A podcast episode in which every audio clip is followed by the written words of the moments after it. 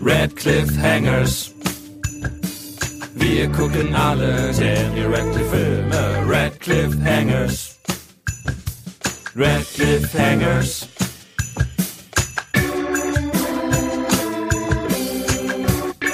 Hallo und herzlich willkommen zur zweiten Folge über Harry Potter und der Feuerkelch. Am Ende der ersten Folge hatte ich euch ja die Frage gestellt, was trägt einer der Charaktere ähm, von Harry Potter und der Stein der Weisen in nur einer einzigen Szene im Mund? Und die Antwort lautet falsche Zähne. Und zwar trägt Emma Watson, die Schauspielerin von Hermine Granger, im ersten Teil in nur einer einzigen Szene, die die als allererstes gedreht wurde, falsche Zähne im Mund, ähm, weil ja Hermine im Buch beschrieben wird als jemand, der ein bisschen einen Überbiss hat und äh, ursprünglich sollte Emma Watson über die gesamte Drehzeit diese falschen Szene tragen, hatte sie dann aber letztendlich nur in einer Szene drin und zwar in der Abschiedsszene am Zug. Ähm, könnt ihr nachschauen. Chris Columbus hat das gesehen, hatte aber das Gefühl, dass sie niemals diese Szene die ganze Zeit im Film drüber drin lassen können. Das wäre zu unnatürlich und deswegen wurden sie dann rausgenommen. Gut, wieder was gelernt. Wir wünschen viel Spaß mit der Folge Nummer zwei. Ich musste daran denken, weil es gibt einen, einen Filmcritic Hulk Tweet, wo er diesen Film nochmal gesehen hat, beziehungsweise sind zwei Tweets. Das erste ist, This is a far hornier movie than I remember. Und das zweite ist, Harry Potter and the Goblet of Fire is the only movie in the series with clear alluded fucking in it. An welcher Stelle? Da kommen wir gleich zu. Teaser oder was? Ja. Was? ähm, Annie, jetzt rück mit der Sprache raus. Aber es, es ist wirklich so wiederkehrend, dass Sexualität hier, ich meine, es, es passt, Ja. ne? Pubertät steht Mhm. hier viel mehr im Mittelpunkt. Ich glaube, Ähm, deswegen mag ich ihn nicht. Ich finde Pubertieren einfach richtig schlimm. mir, tun diese, mir tun diese Kinder immer so leid, wenn man die so sieht und man denkt so, oh, die pubertieren gerade so hart. Man will wirklich nur, man möchte die eigentlich, möchte denen auf die Schulter klopfen und sagen, es ist bald vorbei. Niemand macht euch einen Vorwurf. Aber solche Filme muss es dann doch auch für diese Leidenden geben. Ja, aber müssen die in den Kinos laufen, wo ich auch? Also können wir für die nicht so Safe Spaces einrichten, die sich ausprobieren können und keine Ahnung. Am Ende sagt man halt, na ja, das sind halt die Hormone und das ist halt viel auf einmal. Ist das für dich so, wenn du diesen Film guckst, so, so der ähnliche Effekt, wie wenn du Schindlers Liste guckst, dass du einfach davor sitzt und denkst, oh Gott, das ist Das, so gesagt, das war halt mal so eine Zeit. Heute ganz undenkbar oder was? Also, das Vielleicht ja bist auch du aber auch noch zu nah an deiner äh, Pubertät dran und das, der Schmerz ist einfach noch zu real. Und wenn du so in 10 oder 15 Jahren nochmal drauf schaust, kannst du halt auch drüber lachen. Ich bin seit, ich bin seit mindestens fünf Jahren da raus. Gut. Christian ist 30. Fast. Fast 30. Okay, ähm, lasst uns zu. Entschuldigung, Das hat mich jetzt mehr zum Lachen gebracht, als ich dachte. Ähm, lasst uns schnell die, die zweite Aufgabe ja. So. abhaken, dass wir zum Sex kommen können. Ja, die zweite Aufgabe, ganz Hogwarts und so weiter, Start auf einen See. Also, Es gibt äh, nichts zu wundervoll. sehen, bitte sehen Sie her. Das muss man beim Trimagischen Turnier in diesem Film wirklich sagen. Bei allen drei Disziplinen können die Zuschauer nichts sehen. Genau. das ist so schön. Aber äh, natürlich äh, für uns ähm, mit Insight äh, durch filmische Elemente, Gott sei Dank sehen wir mehr. Aber es wäre doch auch möglich gewesen, zum Beispiel so eine Art, so eine Art Fernseher oder sowas ähm, zu haben, wo die Leute dann in den See gucken Mhm. können. Das wäre echt einfach machbar gewesen. Ja, Das wäre eigentlich schon. hilfreich Äh, gewesen, ja. Ähm, also die, die Aufgabe besteht darin, dass alle Champions auf den ähm, Boden des Sees tauchen müssen und ähm, da einen geliebten Menschen äh, von den Meerjungfrauen, die da leben, oder mehr, Äh, mehr Monstern. Mehr eher. Menschen. Mehr Menschen. Äh, also sind alle weiblich. Im Film. Es sind trotzdem Menschen, Sind Handy. Meinst du Jetzt Frauen sind Es sind auf jeden Menschen? Fall keine Meerjungfrauen. Okay. Ja, es sind auch eher so mehr See- Menschen, Seemenschen mehr, mehr Monster. nicht? Was? Naja. Und müssen, Ich glaube Wassermenschen. Äh, Wassermenschen. Ja, Wassermenschen. genau. So. also ich äh, Film sagt ja, glaube ich, Mer People oder sowas. Ja, äh, sie, sie müssen auf jeden. Fall jemanden da retten innerhalb einer Stunde und irgendwie unter Wasser atmen können. Und finden verschiedene Wege, das zu machen. Hat sich jemand von euch die Doku angeguckt, wie sie das gemacht haben? Nein, Nee. aber ich habe gelesen, dass es extrem lange gedauert hat und sehr viel Vorbereitung Und ein. Riesenset war es. Darf, darf ich euch quasi erzählen, wie sie das gemacht haben? Und ich frage Ja, mich bitte. jetzt noch, wie das legal war. sie haben einen riesigen Tank gebaut äh, mit Bluescreen-Wänden, mit beleuchteten Bluescreen-Wänden. Also da müssen sie schon mal erstmal sicher gehen, dass da niemand ähm, Elektro gekillt wird. Ähm, wo dann quasi diese ganze Welt ist da drauf projiziert, was man, finde ich, leider so ein bisschen stark sieht. Das ist auch so Mhm. der, der Harry Potter-Film mit der meisten CGI bis jetzt. Ähm, aber was echt ist, ist, die Schauspieler sind unter Wasser. Ähm, sie haben einen Plan gemacht, dass sie quasi haben einen, einen Shooting-Plan gemacht, wo man für jeden Shot nur 10 bis 11 Sekunden braucht. Ähm, und dann ist Daniel Radcliffe getaucht. Ach, echt? Dann haben sie Daniel Radcliffe unter Wasser gepackt. Da war ein Taucher um ihn rum mit einem Sauerstoffgerät. Und für jeden Shot musste er das Sauerstoffgerät wegnehmen, wurde gefilmt, hatte über Kopfhörer quasi die, die Anweisung des Regisseurs. Es gab so eine Trockenkammer für zwischendurch, wo er unter Wasser hatten die so eine Kammer gebaut, wo er dann rein konnte. Äh, und wo er sich dann mit dem Regisseur wirklich besprechen konnte für die Szenen.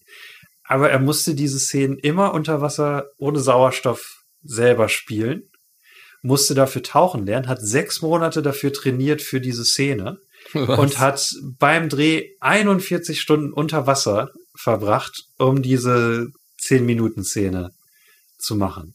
Wahnsinn. Wow. Äh, um jetzt mal Eikos Satz Ja, zu klauen. genau. Wahnsinn. Wahnsinn auch in dem Sinne von, er ist 16 Jahre alt. Wie Ja. ist das legal? Vielleicht hat da tatsächlich sein, seine Vorliebe gestartet, ungewöhnliche äh, schauspielerische Herausforderungen anzunehmen. Siehe Mhm. Swiss Army Man, dass er daran Gefallen gefunden hat. Das auf jeden Fall. Also vorstellen. bei, bei dem ganzen Behind-the-Scenes-Material bei diesem Film ist er sehr interessiert, redet mit den äh, Kameraleuten, was die für Kameras haben, wie das alles funktioniert. Und er hat auch in der ersten Aufgabe ähm, viele dieser Stunts da selber gemacht, wo er dann irgendwie zehn Meter an so einer Wand runterrast auf so ein ähm, Kissen. Er ist so ein bisschen kleiner Tom Cruise in diesem Film. Und ich frage mich, ob er das Mhm. jemals wieder so gemacht hat wie bei diesem Film. Mhm. Cool.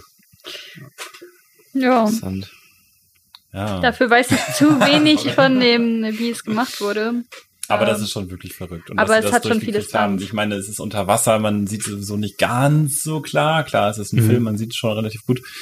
Sie hätten ihn sicherlich auch irgendwie ersetzen können, aber äh, ja, cool, dass er es gemacht hat. Ja.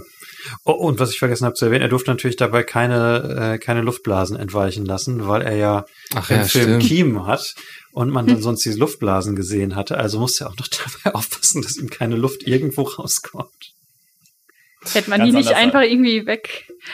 Ganz äh, anders also als bei Ja, ne? Man. denke ich auch. Ja. Wie, Ja, wie fandet ihr die, die Szene an sich? Also jetzt. Also erstmal nochmal äh, äh, für die Vorbereitung. Es ist so schön, ähm, Harry äh, als Prokrastinationskünstler, äh, wo wir uns alle mit ihm identifizieren können, zwei Tage äh, vorm, äh, vorm, vor der Aufgabe, er weiß es immer noch nicht, wie er unter Wasser atmen soll. äh, die Nacht vorher, er weiß es immer noch nicht. Äh, wobei man ihm zugute halten muss, dass äh, ja auch ähm, Hermine es halt auch nicht herausgefunden hat ähm, bis dahin. Und er wird ja auch dann letzten Endes einfach nur durch einen Zufall gerettet ähm, im, im Film durch Neville, der dann äh, plötzlich sagt, ach ja, ist ja die, äh, die Antiskraut. Ähm, das ist, äh, finde ich, so schön, äh, dass er halt eigentlich auch voll dran äh, gescheitert wäre an der Mhm. Aufgabe und auch irgendwie wie- so richtig schön wieder typisch auch Teenager-mäßig. Ist auch ein schönes Harry Potter-Thema, finde ich. Ähm, wie oft Harry Potter scheitern würde, wenn ihm nicht zugearbeitet, also wenn ihm nicht geholfen würde und seinen Freunden. Ja. Genau, das ist ja seine zweite wirklich große Stärke, dass er Ja. Menschen, dass er ein, ein empathischer Mensch ist. Ja, Ich will noch sagen äh, zu dem Argument, äh, die sitzen da und gucken sich das an, obwohl sie nichts sehen können. Ähm, es gibt ja durchaus auch viele Weltrekordversuche, wo Taucher versucht haben, Rekorde aufzustellen, wie tief sie tauchen können, ohne ähm, Sauerstoffgerät. Und das gucken sich ja auch Leute an. Ja, aber das dauert nicht so lang. das kannst du auch filmen. Ja, so lange dauert das ja Das nicht. kannst du ja auch filmen. Ja, aber die gibt's, die datieren ja zurück bis in die 60er und 50er und da gab's das ja noch nicht. Da gab es ja noch keine Technik. Kamera. Keine Kameras. Keine, nicht die Technik, um das dann irgendwie auf Großleinwände zu übertragen. Ja, okay, aber Also das sind ja auch, dann ist dann ja auch Wer nicht. kommt als erster nach oben? Aber Ja. ich verstehe es, klar. Ja, also an sich finde ich die Szene ganz okay. Ich finde, es ist ein bisschen schnell geschnitten, aber auch halt gezwungenermaßen, weil alle Takes nur zehn Sekunden lang sind. Mhm. Ähm, Ich fi- irgendwie, also ich muss sagen, bei dem ganzen Film fehlten mir ähm, Shots, wo ich so dachte, wow, episch irgendwie. Ähm, der erste Shot, wo Moody auftaucht. Ja, okay, der war, okay, der war schon cool. Und der, wo der, wo man das erste Mal den Portschlüssel sieht, den fand ich auch irgendwie interessant, wo die Sonne so durch das Gras geht. Aber bei den Unterwassersachen, ich weiß nicht, ich fand es schon schön und so, aber Ich glaube, das ist wirklich das. Problem. Der Vergleich zum, zum Film davor. Davor wurde so stark Mhm. äh, vorgelegt. Andererseits finde ich, ist es äh, wirklich der visuell abwechslungsreichste Film der, der gesamten Reihe, weil einfach so viele unterschiedliche Sachen passieren. abwechslungsreich ist auch immer ein ähm, Euphemismus für unfokussiert, ne? und nicht entschieden. Ich würde sagen, an dieser Stelle nicht. Wir haben so Mhm. viele verschiedene Locations und so viele verschiedene äh, Elemente, visuelle Elemente. Das ist schon sehr, sehr abwechslungsreich. Das ist auch später, kommen wir darauf zurück, ähm, für mich einer der Gründe, warum ich den Film tatsächlich doch mag. Ich hatte es nicht gedacht, aber ich mag den Film. Ach, mir fällt ein Stein vom Herzen. Also ich äh, finde es visuell auch äh, sehr, sehr schön.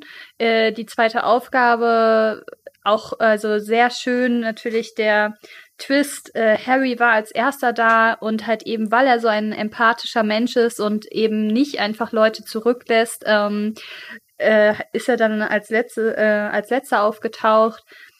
Richtig schön ähm, und auch gut dargestellt. Ähm, filmisch, ähm, da haben sie es gut auch runtergekürzt äh, gekürzt oder in Ja. wenigen Minuten gut dargestellt, was da vor sich gegangen ist. Und Würde ich mich anschließen. Finde ich auch total super. Äh, da nähert man sich als Zuschauer auch Harry so an. Und dann kommt natürlich dies, die, der Shot, wie er aus dem Wasser schießt. Ein bisschen hat mich das an Swiss Army Man erinnert. ja. Die würde ich gerne mal nebeneinander sehen. Bestimmt Absicht. Das fand ich sehr schön. Ja. Nee, generell, generell eine schöne Sequenz.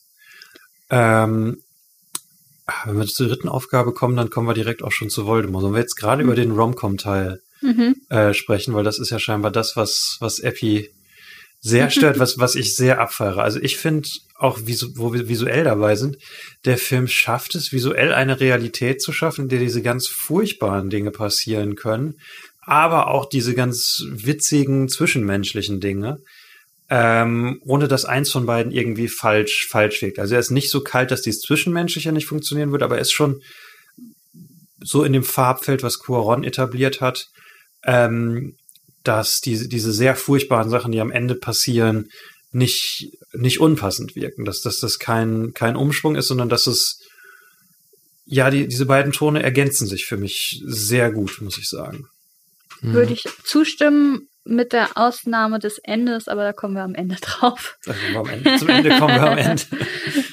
Also sie müssen jetzt das erste Mal alle verliebt spielen. ja, ja. Und äh, ich finde, jetzt mal einfach auf Schauspielerische gesehen, machen sie das sehr gut.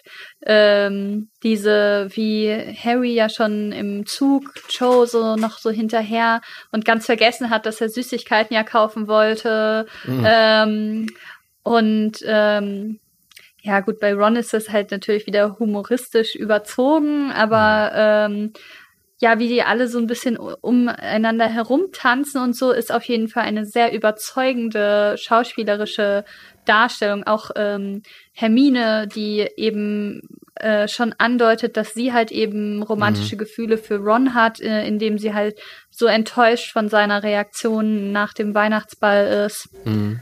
Ja. Und, und die selber ihren großen Moment auf dem Weihnachtsball hat, wo sie vom, vom großen Weltstar Viktor Krumm ausgefragt wurde und in diesem Cinderella-Kleid quasi ihren großen Moment hat, wo sie die, Mhm. ähm, die, die Treppenstufe hinabsteigt und Harry und Ron steht der Mund weit offen und sie wird zumindest, ist, ist eine interessante Frage, nimmt Ron sie in dem Moment das erste Mal als, als sexuelles Wesen wahr oder schon vorher? Ja, in dem Ja, Moment. In dem Moment, In ja. dem Moment, ne? Ja. Ich glaube auch, ja. Ja, also es ist das erste Mal, wo, wo ihre Sexualität quasi so durch ihre Kleidungsweise so, so offen thematisiert wird. Unglaublich äh, interessanter Shot, finde ich, weil, weil es für mich irgendwie, das als Erwachsener zu gucken, irgendwie unangenehm war. Sie da so exponiert die Treppenstufen runter äh, gehen zu sehen. Aber ich fand das, was da, was im Making-ofs und so weiter dazu erzählt wird, halt sehr witzig. Dass äh, sie wohl in einem der ersten Takes die Treppenstufen runtergefallen ist, was sehr witzig aussehen muss, weil sie ja so, so glorreich da runterkommen soll. Und sie hat in einem Interview gesagt, ähm, That scene actually took a while. Uh, I didn't know there were so many ways that you could walk downstairs. uh, it was very hard work. Mike, also Mike Newell, der Regisseur, was giving me all these directions. Keep your head up. Make sure your back is straight, but don't make it too frumpy. Glide smoothly. Und da irgendwie so runtergehen musste, ähm, das äh, finde ich schon witzig. Hm. Ich finde, es ist einfach ein wichtiger Moment für die Freundschaft der drei, wo Die Das- Dynamik verändert die sich. Dynamik verändert Mhm. sich und genau, also das, ne, wer mit wem geht damit rein. Es ist so quasi dieser, dieser klassische Moment, man kennt jemanden schon so lange und dann auf einmal nimmt man ihn anders wahr. Auf einmal ist das Mädchen von nebenan viel interessanter als vorher. ja, und Oder das der muss Junge man einfach nebenan. sagen, wurde sehr überzeugend äh, von allen Hm. äh, geschauspielert. Und um auf den ja. Film Critic Hulk Tweet zurückzukommen, ich bin mir sehr sicher, es bezieht sich auf den Weihnachtsball, weil mir da mindestens drei Beispiele einfallen würden, wo sehr stark impliziert wird, dass da mehr gelaufen ist als, als Händchen halten. Äh, einmal die ganze Beziehung Hermine und Krumm, bin mir sehr sicher. Aber warum haben- er verabschiedet sich so doch und er geht zum Schiff und Ja, aber sie sagt auch, er ist ein, er ist ein sehr körperlicher Typ. Ja, aber dann äh, korrigiert sie sich ja, dass sie das gar nicht so gemeint hat. Mhm, weil sie sich verraten hat. Ah, Hm. Ich bin mir sehr sicher, dass das würde ich Auch nicht so zustimmen. Ich ist. glaube, sie hat in dem Moment halt, wie man das halt häufig, man sagt irgendwas so daher und dann, oh scheiße, war das doppeldeutig. Ähm, so habe ich es jetzt ähm, interpretiert. Ich würde sagen, auch, auch im Film war ja vor allem das, das, was Krumm am meisten ausmacht. Er ist heiß. Ja, Henny, findest du ihn heiß? Er ist jetzt nicht mein Typ, aber Ich habe das Gefühl, er ist dein soll, Typ. Nee. Ja. ich fand er nicht heiß. Ich fand also er soll aus. heiß sein. Also Ja, da stimme ja. ich Henny zu. Er soll äh, ja eben das sein. Mhm. Also die die Mädels, die ihm da im See hinterherrennen und so.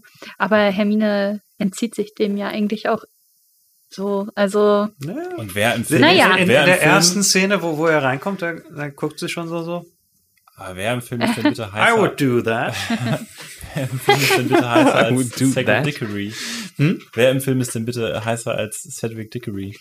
äh, Harry mit seinen langen Haaren. Weil es die Harry Potter Frisur war, die in allen Filmen vorgekommen Na gut, es ist wieder, aber vielleicht die Frisur, die am nächsten am Buch dran ist. Ne? Das stimmt. ja.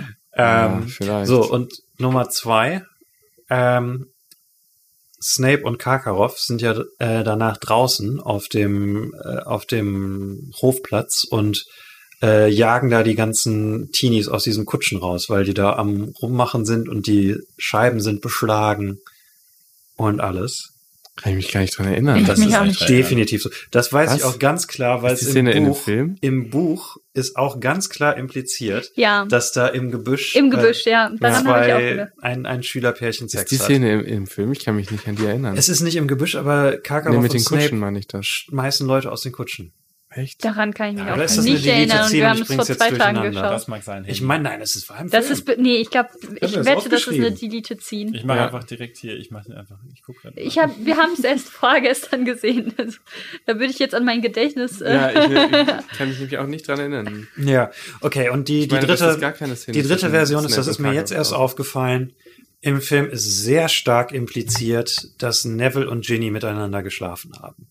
auch da Nee. finde ich, Ey, ist viel war- und zwar- unschuldiger. und zwar war richtig lass mich gewollt, das, äh, als, als ich das mit meiner Freundin geguckt habe und ihr diese Theorie ver, ähm, mitgeteilt habe, hat sie mich auch ausgelacht, aber lasst mich das begründen.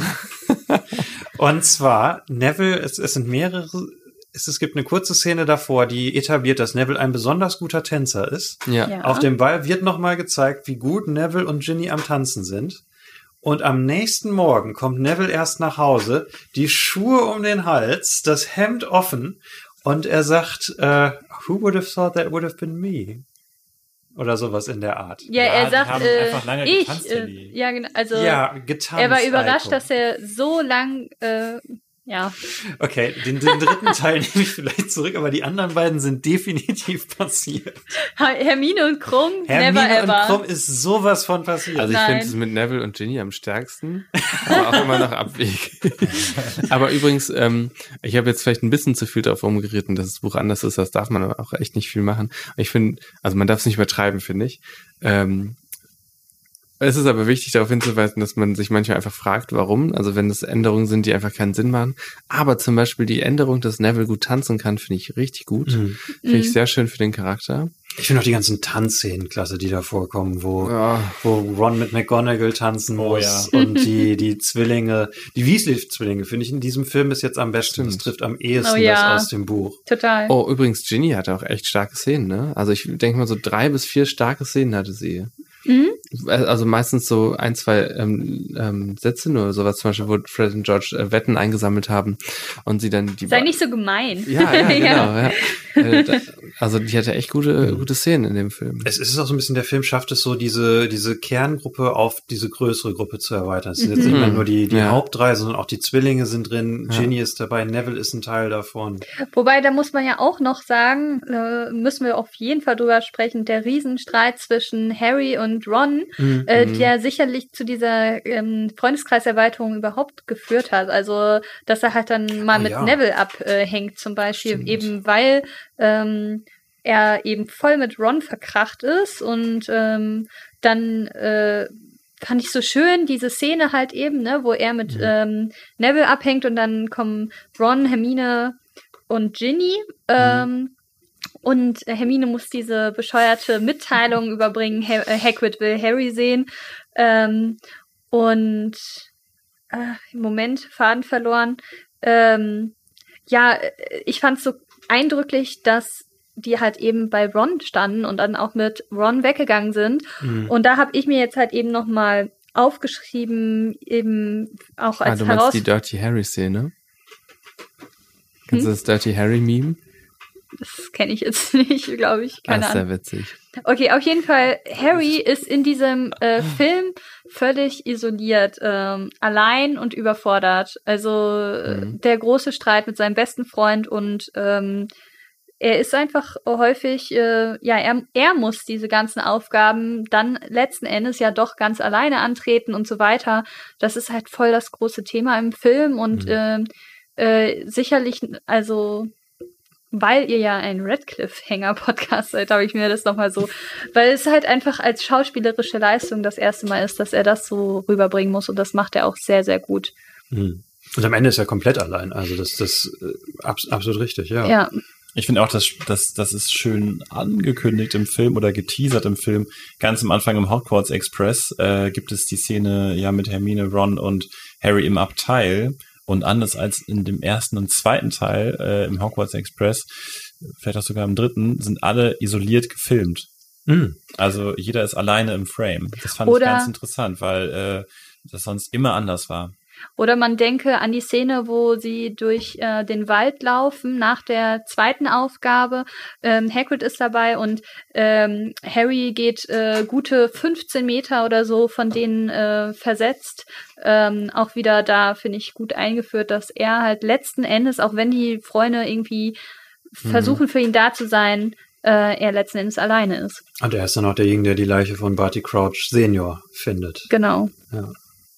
Der, er, muss immer die schlimmsten Sachen alleine Ja, stimmt. ja. Ja, sehr schön. Äh, darf ich kurz noch was zu diesem, dieser schönen Geschichte von Ron äh, erzählen? Also, weil ich finde, die Szene, wo, wo Hermine quasi das sagt, finde ich so ein bisschen, ah, es ist nicht ganz so mein Humor getroffen, aber ich finde dann, wo es aufgeklärt wird, am Ende ist es großartig und passt zu Ron und trifft genau meinen Humor, wo sich die beiden wieder vertragen und wo dann äh, Ron Harry ganz stolz er erzählt, dass es sein Plan war, dass er, dass Hermine diese komplizierte Geschichte erzählen sollte, aber in Wahrheit hat er quasi nur ihn zu Hagrid geschickt und dann ähm, er erklärt das, er, du merkst, es macht überhaupt keinen Sinn, was er sich da ausgedacht hat. Und dann sagt er, does that make sense? Und Daniel Radcliffe ist einfach ganz klar, no! Ja, nee, oder er sagt irgendwie, wer, äh, er meinte irgendwie, ja, Ja, ja. da wäre doch, äh, das hätte doch jeder durchschaut. So, nein, wer hätte das durchschauen können? Ich finde es so passend, Ja. dass es dieser, dieser völlig hirnrissige Plan von Ron kommt. Und dann schön auch äh, Hermine, Boys. Ja, sehr toll. Generell finde ich, äh, in der Roger Ebert Review äh, erwähnt Roger Ebert, äh, Ebert das selber auch nochmal, dass wenn du diesen Film anguckst, du denkst von den drei Kindern, der die größte Karriere haben wird, wird äh, Rupert Grint sein. Weil er einfach so ein Comedy-Talent hat. Und nach diesem Film hatte ich tatsächlich wirklich überlegt, mir diese komische Netflix-Serie mit ihm anzugucken. nur weil ich ihn hier so toll finde. Ich finde auch die, Henny, die ist doch von Netflix. ja. Und wer guckt das schon? Ähm, ich, ich möchte da in dem Zusammenhang noch die Szene erwähnen im, im Snapes Klassenraum, wo es darum geht, ob sie ein Mädchen jetzt für den Ball ausfragen und Oh, Snape quasi die ganze Zeit immer weiter eskaliert, Sind wie aber er, nicht im Klassenraum, oh, ja. sind in der Harry- großen Halle. ja, wie Harry und Ron äh, quasi so, so Kopfnüsse gibt. Übrigens eine meiner Lieblingsszenen, ähm, so auch der, in der ganzen Reihe. die ist so toll. Die ist so Ja. cool. Und, und also meine Auch Lieblingsline. Fred und George, Ja. Ja, ja, wo, wo, wer ist es? Fred oder George, der dann äh, Alicia aus. Alicia aus, aus Ja. äh, fragt, ohne ein Wort zu sagen. Und dann, aber was, was für mich die Szene wirklich, was noch die Krönung aussetzt, ist denn der Moment danach, der kommt, wo Ron dann sich so zu Hermine zur Seite umguckt und dann sagt, You're a girl. Do you want to go to the ball with me? ja. Und er sagt das so großartig, dieses Hermine, Hermione, you're a girl. ja. Also sehr gute humoristische Elemente, stimme ich auf jeden Fall zu. Aber apropos Pubertät, äh, ich weiß, ich komme heute sehr smooth rein mit meiner Trivia, aber äh, ich habe gelesen, dass in diesem Film das erste und glaube ich auch einzige Mal in der Reihe äh, digital Pickel entfernt wurden von den Gesichtern der Schauspieler. Quelle. IMDb wieder, aber äh, es gibt, ich habe auch schon mal sowas benutzt. Ah, Klönche. Der Hund hat das Mikro angegriffen. Äh, es gibt das äh, als Plugin, wer das haben möchte, äh, kann man gut benutzen, um äh, Gesichter einfach weicher zu machen, wird aber tatsächlich auch von vielen großen YouTubern benutzt, um einfach so kleinere Hautunreinheiten einfach Mhm. Weg äh, zu retuschieren. Ich, ich kann es mir vorstellen. Ähm, Äh, denn sie haben das versucht mit Make-up äh, zu retuschieren und das hat aber gerade in Close-Up-Aufnahmen nicht gut ausgesehen. Deswegen haben sie sich dann für Mhm. diese Route entschieden. bevor wir zum Finale kommen, sollten wir vielleicht, glaube ich, noch kurz ein paar Worte über Joe und Cedric verlieren. Einmal, weil es den Zuhörerwunsch gab, dass wir über Cedric sprechen. Mhm. Ähm, und Das weil es auch auch, mein Wunsch, auch relativ wichtig ist. Ähm, ich finde von beiden Joe bleibt wirklich am blassesten in diesem Film. Also es ist die Figur, die am meisten darunter leidet, wie viel ähm, oder, oder wie stark der Film gekürzt wurde, weil sie ist halt im Film, sie, sie ist das Mädchen quasi. Wobei sie halt eine schöne Szene hatte in der Eulerei, ne? Und das war schon echt eine schöne Szene eigentlich. Weil Harry, sie fragt, ähm, ob sie mit ihm zum Ball gehen möchte, Ja. und sie dann halt ablehnt. Und das Wobei ist Man, auch so eine äh, schöne Art. also da hat man auf jeden Fall diesen Charakterzug, dass sie auf jeden Fall äh, auch ein sehr empathischer, freundlicher Mensch ist, der nicht einfach Mhm. so, äh, ja, pff, ich ha, wurde halt schon gefragt, äh, sorry, so, ne, sondern Mhm. sie sorgt sich um ihn und äh, das, da würde ich zustimmen, immerhin so, ne, Ja. aber sonst ist sie halt einfach nur Ja. das hübsche Mädchen aus der Ferne. Ja. Ähm, ja, die stimmt. Trophäe. ja, ein bisschen wirklich in diesem Film. Darauf ist sie wirklich reduziert. Das ist wirklich etwas, etwas schade. Auch ihre Beziehung zu Cedric sieht man nur, wenn die beiden nebeneinander stehen. Also da, da hast du auch keine tieferen Einblicke. Sind zwei Ja. sehr attraktive Menschen. Du verstehst, warum sie nebeneinander stehen, aber Tja. Ja, ähm, ja, aber zu Cedric, Eiko, möchtest du Cedric machen? Ich habe ich hab unglaublich, ich habe unglaublich viel über Leg Cedric- los. Hau raus. So, soll ich anfangen damit, dass ich Ja, wür- gerne. sagen würde, dass Cedric Nummer drei ist auf meiner Watson-Liste? ja, ja, Okay. führ es ruhig aus. ja, aber wir können, du kannst auch erst was dazu sagen. Nee, Und- ich bin gerade von Klonchen belagert hier. Sie will die ganze Zeit auf meinen Shows. Fang ruhig an. Nein, ich möchte es aber nicht. Du hast doch jetzt schon Ich glaube, angefangen. wir, wir können auf die Podcast Not to Do List runter. Ja, man sieht ihn halt nicht. Wenn man ihn sehen würde, wäre es, glaube ich, echt cool, aber den Hund. Die Hündin. okay, zu Also, Cedric. Ähm, erst auf meiner Nummer drei, ähm, auf meiner Watson-List, Nummer drei, also der dritte verhunzte Charakter, Ähm, in Aber der. Watson-Effekt ist ja jetzt nicht, dass der Charakter verhunzt Genau, du hast den Watson-Effekt nicht verstanden. Ja, ist. Andy, was- erklär nochmal den Watson-Effekt. und, dann, und dann sagst du nochmal und dann ähm, sage ich, ja, genau so. also der Charakter wird halt völlig flach dargestellt. Ähm, ihm wird die Tiefe genommen. Aber hast, du, Ähm, hast du das Gefühl, jetzt nur um den Watson-Effekt, weil das meine Erfindung ist, zu sicher, hast du das Gefühl, die Leute nehmen Cedric Diggory seit dem Film mehr wie im Film war, als wie im Buch? Ja, würde ich sagen ich schon. finde schön, dass du als wie gesagt hast. Als wie, ja. Keine Ahnung, das weiß ich nicht. Ich kenne die Leute nicht. Gott. Die Leute sind mir unbekannt. Aber ich ähm, empfinde es als sehr traurig, weil ähm, ich an vielen Stellen im Film dachte, hier, es wäre möglich gewesen. Und zwar sehr, sehr einfach und in sehr kurzer Zeit. Und zwar, es fängt schon in der allerersten Szene an. Man hätte einfach Amos Diggory ähm, sagen lassen können, ja, mein Sohn hatte ich ja auch schon in Ho im Quidditch gewinnen lassen. Da hätte Cedric gesagt, Papa, ich habe doch damit schon gesagt, wir hätten das Spiel wiederholen lassen sollen. Weil ähm, von Cedrics edl, ähm, edlen und ähm, ähm, äh, Ronja hilft mir. Also du meinst jetzt die Zügen. Trademarks von, Ja, genau, äh, ja, genau. von seinem Haus, Hufflepuff auch, ja, ne? genau. genau. Weil er das, ist halt äh, einer der wenigen Hufflepuffs. Genau, und jetzt wäre es quasi mal an der Zeit gewesen, die Hufflepuffs nicht als Ja. Flaschen darzustellen. Ja, genau. Ähm, und äh, da ist äh, halt leider die filmische Darstellung von Cedric Diggory dran gescheitert. Äh, Ja.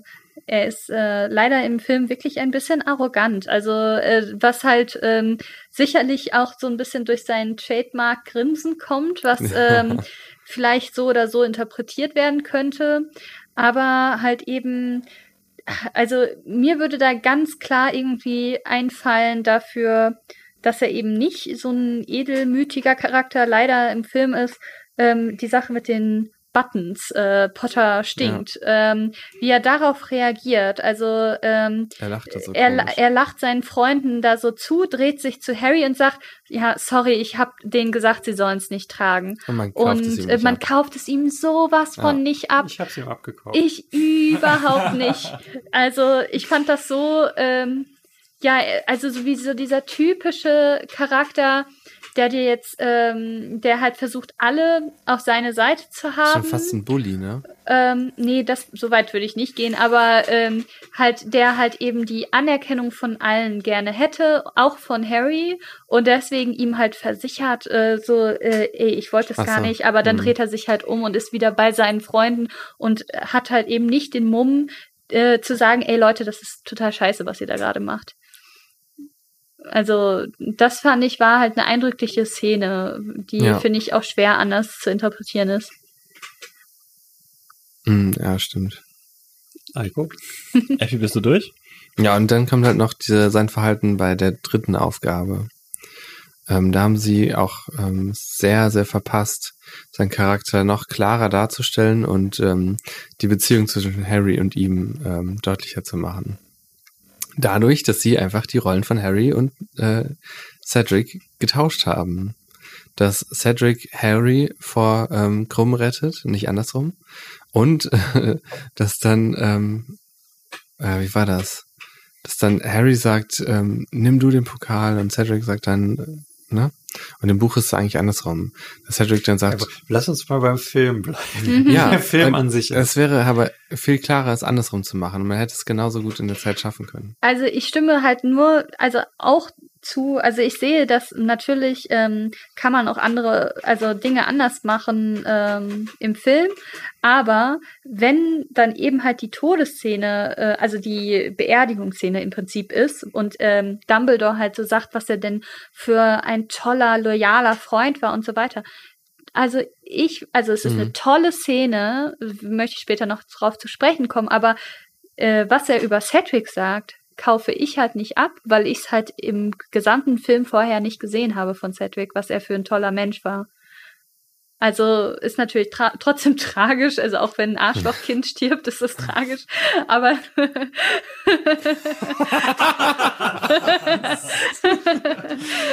Nein, also Eine Kackbratze. ja, genau. Aber er ist halt eben Pubertier. nicht so ein edelmütiger Schüler leider im Film. Ja. Und das nimmt halt leider ein bisschen was von der Tragik. Ja, ja, genau. Okay, jetzt Also, Eiko möchte noch. Okay, ja, ich habe ganz viele Background-Informationen zu Cedric. Ah, vielleicht hätten wir damit anfangen müssen. äh, und zwar wird natürlich Cedric gespielt vom äh, allgemein bekannten R. Pats, Robert Pattinson, der, äh, War, war durch, das jetzt schon eine Hintergrundinformation? der natürlich äh, hierdurch und dann später durch Twilight zur Weltruhm gelangte. Ich habe den übrigens neulich in The King gesehen. Kennt ihr den? Der ist King? jetzt auf Netflix. Von- Komme ich gleich drauf. Netflix. Da hat er einen Franzosen Von gespielt. Netflix. Okay. Ähm, tatsächlich war aber seine erste Rolle, wie ich heute durch meine Recherchen herausfand, in einem deutschen Fernsehfilm. Und zwar in dem deutschen Fernsehfilm Die Nebelungen von 2004. Den habe ich Aber es, gesehen. ist eine Nebenrolle, oder? Er spielt da äh, den Prinz Giselher.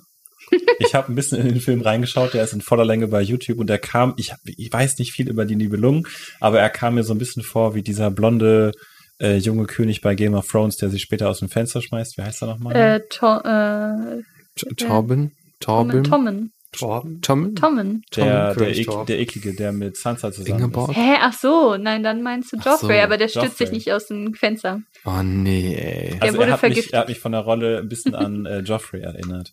Ähm, Ah, du meinst den, er- du da meinst den, der er als- geköpft wird in der ersten Staffel, ne?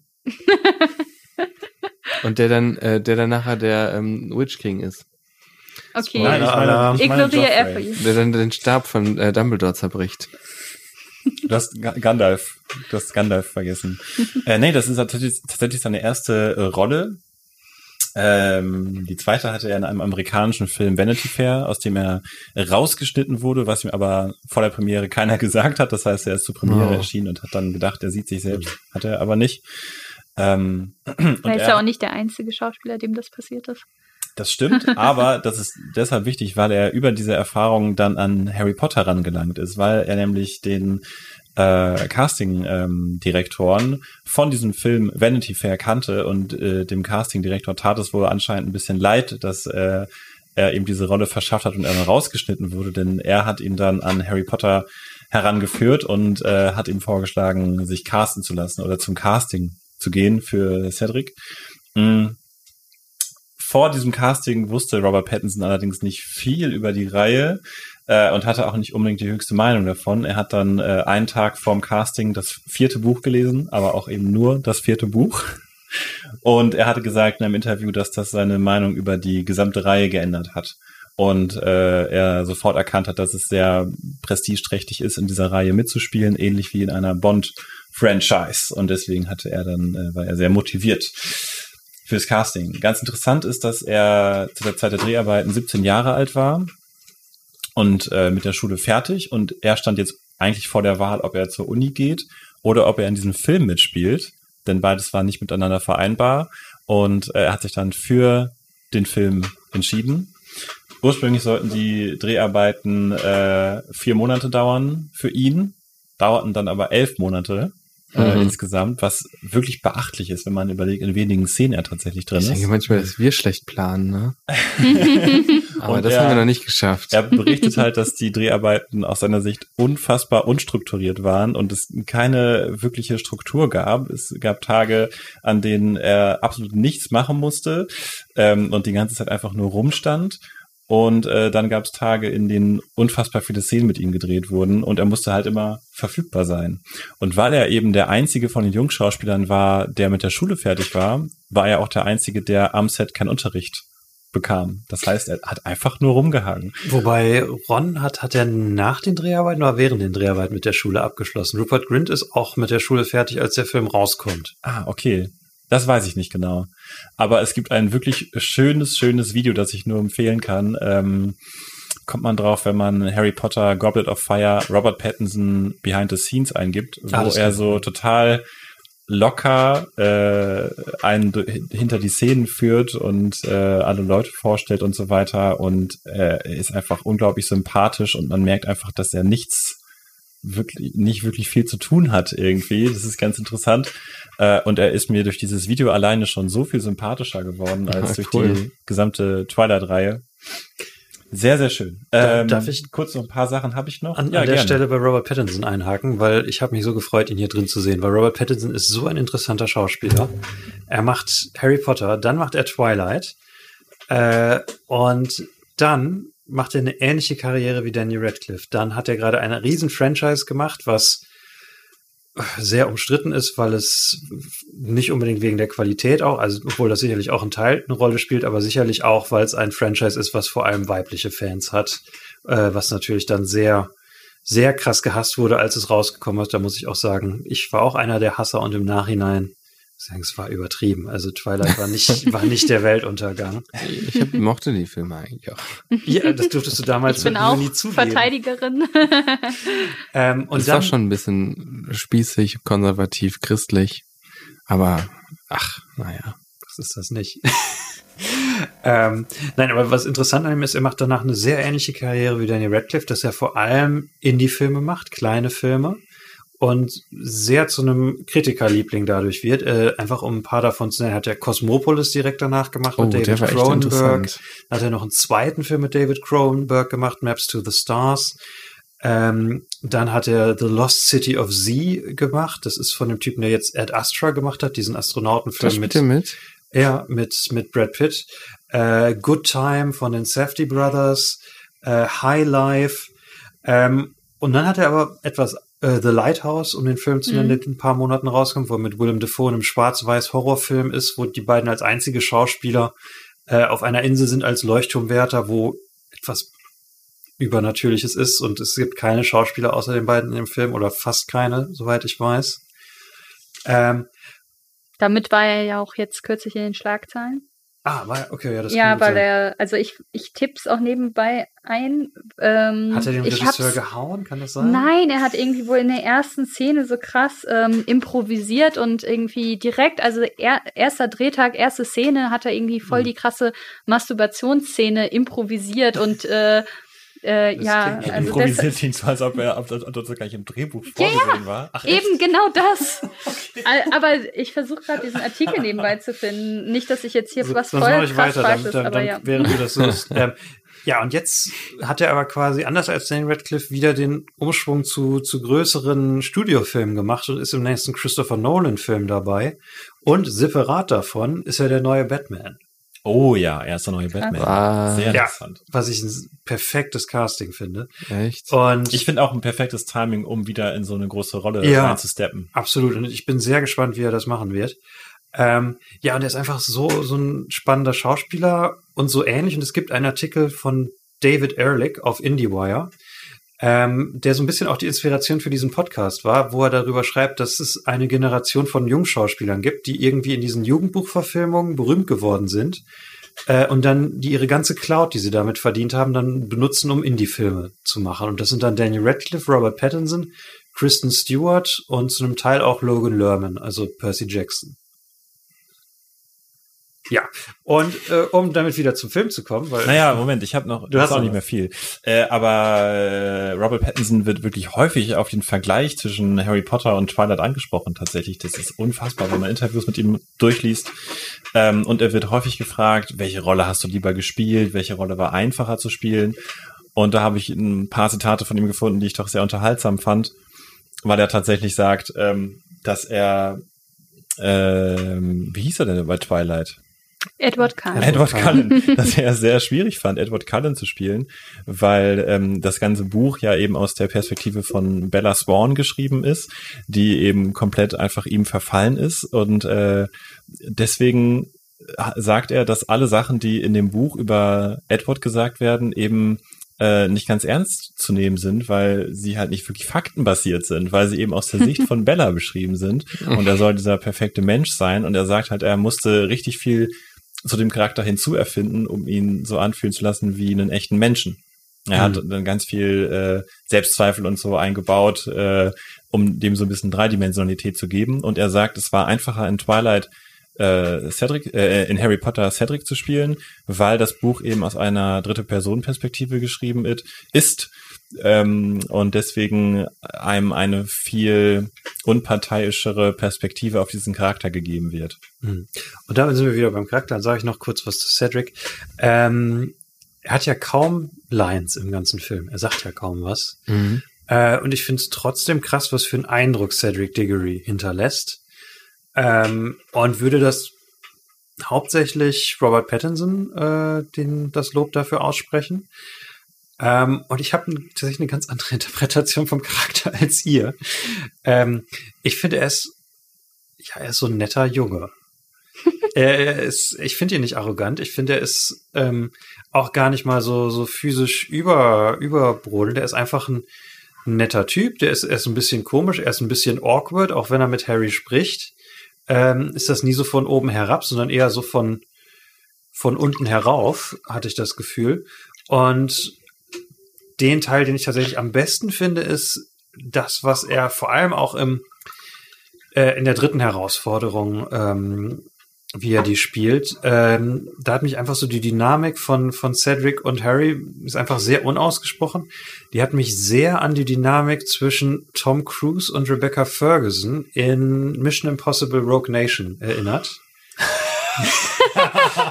Absolut. Wer auch immer Vergleich. jetzt sofort weiß, ähm, was du damit meinst. Ja, das ist ein ikonischer Film. War das dieser Film, den du uns gezwungen hast anzuschauen, als wir einen relativ Urlaub, schönen ja. Urlaub hatten, aber dann halt den Film gucken mussten? ja, es ist einer der besten Actionfilme dieses Jahrhunderts. Ähm, und äh, war das äh, war das, war das nein, der, also der so ähnlich der, der war wie James Teil, Bond, bevor wir uns jetzt ja, ne? Das war so ähnlich wie Skyfall, glaube ich. Ja, Waren die in demselben Gebäude oder so? Ich gucke den Film lieber als Skyfall und ich weiß, das wird dich richtig ärgern. Ähm, War das nein, der, wo die mit den Motorrädern, äh, Motorrädern ja, durch die Luft geflogen sind und dann aufeinander und zu und dann, ah, die hatten immer so Masken. Nein, das ist der zweite. Ah, okay.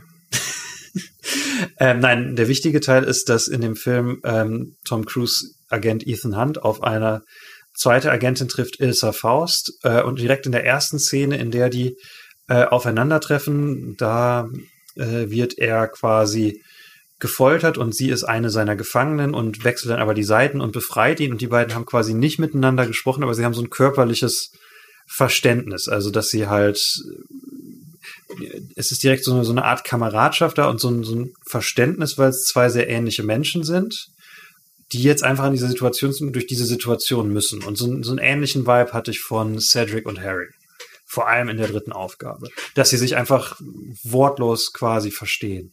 Also ich stimme zu, dass äh, da nochmal eine andere Dynamik äh, bei der dritten Aufgabe zwischen denen aufkommt, wo man wirklich Kameradschaft dann doch auch erkennen kann. Mhm. Ähm, und das ist ja auch voll wichtig für die folgende Szene dann halt auf dem Friedhof, aber ich finde halt eben davor leider überhaupt nicht, halt auch ähm, so Harry sagt ihm ganz genau, hey, hier, da sind Drachen. Er sagt so, hier nimm mal einen Bart. so ähm, äh, äh, hier für die zweite Aufgabe als Tipp, so, ähm, wie er das dachte. Rätsel ein Bart, nein, ein Bart. Ähm, also er ist halt einfach davor nicht so nicht so kameradschaftlich leider. Mhm. Aber naja. Ich ja, habe übrigens den Artikel gefunden. Oh ja. Äh, aber also, ja, was soll man dazu sagen? Also, äh, The Lighthouse, er war halt in den Schlagzeilen, äh, weil er eben halt direkt in der ersten Szene masturbiert und ähm, hier steht auch, äh, Pattinson hat halt eben äh, in einem Interview gesagt, unser äh, Regisseur stand danach ziemlich unter Schock, aber ich dachte mir, okay, man hat mich nicht aufgehalten, also mache ich einfach in dieser Richtung so weiter. ähm, und äh, hier der Regisseur sagt halt, hat halt auch dazu gesagt, am ersten Tag drehten wir Robert, wie in einem Schuppen masturbiert und Rob hat, äh, hat sich da völlig reingesteigert. Das war inspirierend. Äh, und später äh, steht hier auch nochmal, dass er halt eben sich so in die Rolle des Wahnsinnigen ähm, hineingesteigert hat, dass er halt dann auch ähm, äh, sich ähm, in einer Szene in die Hose pinkelt, äh, obwohl das auch nicht im Drehbuch stand. Oh. also, ich kann kaum warten, diesen Film zu sehen. ja, wow. Deshalb Wahnsinn. stand er in den Schlagzeilen ja. jetzt. Wie, wie, lange sind wir mit der Zeit? Ich habe das Gefühl, wir kommen gerade in unsere vierte Stunde. Nein, nein, so weit sind wir noch nicht. Wie weit sind wir? Äh, ich schaue mal ganz kurz nach, dann sage ich noch kurz was zu Cedric. Wir sind bei oh zwei Stunden 40. Ja, dann lass uns schnell zu Ende kommen. Mal, ganz kurz, meine, meine äh, Sichtweise auf Cedric ist so ein bisschen, für mich ist er ein wenig so der, der Bo, also der, der, der Schöne, der auch so ein bisschen in diese Rolle hineingedrängt wird, dass er jetzt irgendwie so ein Anführer mhm. sein soll, dass er jetzt irgendwie so ein Aushängeschild sein soll. Und deswegen nehme ich ihm das gar nicht so übel in der einen Szene, über die ihr gerade gesprochen habt. Mhm dass er sagt, er hätte gesagt, die sollen aufhören und sie machen es nicht. Ähm, das ist für mich so ein bisschen so, wie ich den Charakter sehe und deswegen hat das dann für mich doch schon eine gewisse Resonanz, wenn am Ende Dumbledore Jetzt hätte ich auch fast Gandalf gesagt, dass äh, am Ende Dumbledore sagt, wir haben einen äh, Schüler verloren. Aber es könnte so viel besser sein, es könnte so viel klarer sein. Vor allem in dem Labyrinth, finde ich. Die, das Labyrinth hat mich sehr enttäuscht. Da kommen Weil- wir zum Labyrinth. Weil es, Ja. also äh, zum einen ist es halt natürlich langweilig, dass es plötzlich keine Monster mehr im Labyrinth gibt und sie Mhm. nur noch mit sich selber sich auseinandersetzen müssen. Sehr seltsam. Ähm, Es gibt nur eben dieses, ähm, dieses Ja. Unkrautzeug, was sie halt unter die Genau, Hecken ja. zieht. Das ist die einzige Und- Bedrohung. Und ich finde es halt, das ist ein, eine, ein Versäumnis, dass sie es nicht so gemacht haben, dass Harry ähm, Cedric eben zweimal rettet und dann Cedric Harry einmal rettet. Und Christian, die Zeit. Die Zeit. nein, das hätten sie locker hinkriegen können in der Du, Zeit. du willst drei Rettungsszenen da reinmachen. nee, die erste Rettungsszene wäre die mit Krumm. Die hätte man einfach umgedreht. Dann hätte man genau dieselbe Zeit. Die zweite Szene ist dieses komische mit den Wurzeln. Das hätte man da auch genau umdrehen Wobei sie, sie retten sich doch jeweils einmal. Ja, Cedric rettet Harry und Harry rettet Cedric. Ja, aber es, es hätte aber, es hätte, es hätte, ja, wie, wie wie war es nochmal? Ich glaube, sie, Cedric rettet Harry vor Krumm. Ah, ja, genau. Und Harry rettet Cedric vor dem und was ich nicht so mag, ist, dass sie danach so komisch losrennen, ähm, wieder als wäre nichts gewesen. Und ähm, dann rennen sie los auf den Pokal zu. Ja, weil hinter denen doch irgendwie eine Bedrohung und sie Ja, halt sogar zum schon- weil- äh, also- Pokal drängt. Weil Ja. was, was Also- anders ist als beim Buch, ähm, gut, jetzt sage ich den Satz auch schon, ist, dass es nicht die Monster gibt, sondern dass das Labyrinth selber das Monster ist. Dass das Labyrinth Ja. selber die, die Teilnehmer angreift. Und die, Mhm. die Wand schließt sich hinter den beiden und sie rennen davor weg. Ja. Ja, das fand ich halt einfach schade. Also da auch ein kleiner Einwurf. Ähm, das wäre halt jetzt auch eben der Teil gewesen, wo ja total viele magische Wesen auch neu eingeführt äh, worden wären, die man dann auch zum, äh, zum Teil halt ähm, durch Hagrid kennengelernt hätte oder halt eben auch durchs Labyrinth, eine Sphinx und äh, Niffler und knallrümpfige Kröter. Und das ist halt voll schön. Natürlich kann ich voll verstehen, dass das nicht im Film drin ist. Wäre aber, wenn die Zeit gewesen wäre oder es ist, äh, es erfreut dann halt eben alle Fans, die dann halt eben die fantastischen Tierwesen schauen, ähm, wenn sie dann halt eben den Niffler sehen, was halt die Leute, die die Bücher nicht kennen und nur die Filme Mhm. gesehen haben, nicht leider nicht wiedererkennen können, dass das ja eigentlich schon Teil des ähm, vierten Teils gewesen wäre, wo sie die Niffler eingeführt worden äh, sind und so weiter. Also da wurde Mhm. einfach ähm, diese Faszination der magischen Tierwelt ähm, hat da leider keinen Platz mehr gefunden. Also um das einfach an dieser Stelle, aber ich kann es natürlich auch voll verstehen, dass da keine Zeit für war. Ich finde es auch eine, eine sinnvolle Kürzung. Ähm, im, Im Labyrinth wird dann auf jeden Fall Fleur als erste ausgeschaltet vom besessenen Victor, Weil sie schon Der- wieder nichts kann. der, wie wir später erfahren, äh, von, von Barty Crouch äh, Junior kontrolliert wird. Dann Cedric schaltet Krumm aus, Harry rettet Cedric vor dem Labyrinth und dann greifen sie beide am Ende den, den Portkey. Zu Ich dachte, krumm ähm, einmal. Äh, zu krumm, also weil du das schon meintest, ne?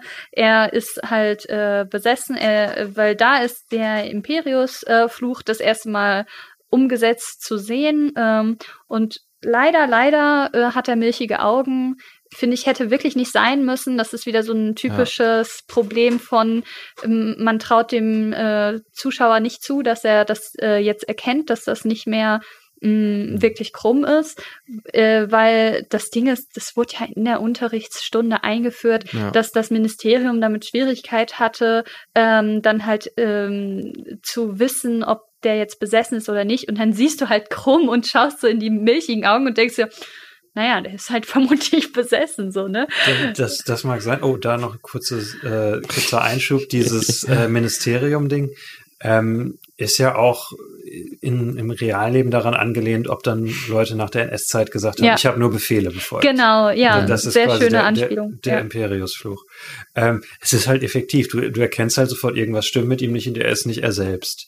Das, Ja, das, das Ja, aber ich finde halt, äh, da haben, da hätten sie den Zuschauern mehr zutrauen können. Das hätte man verstanden.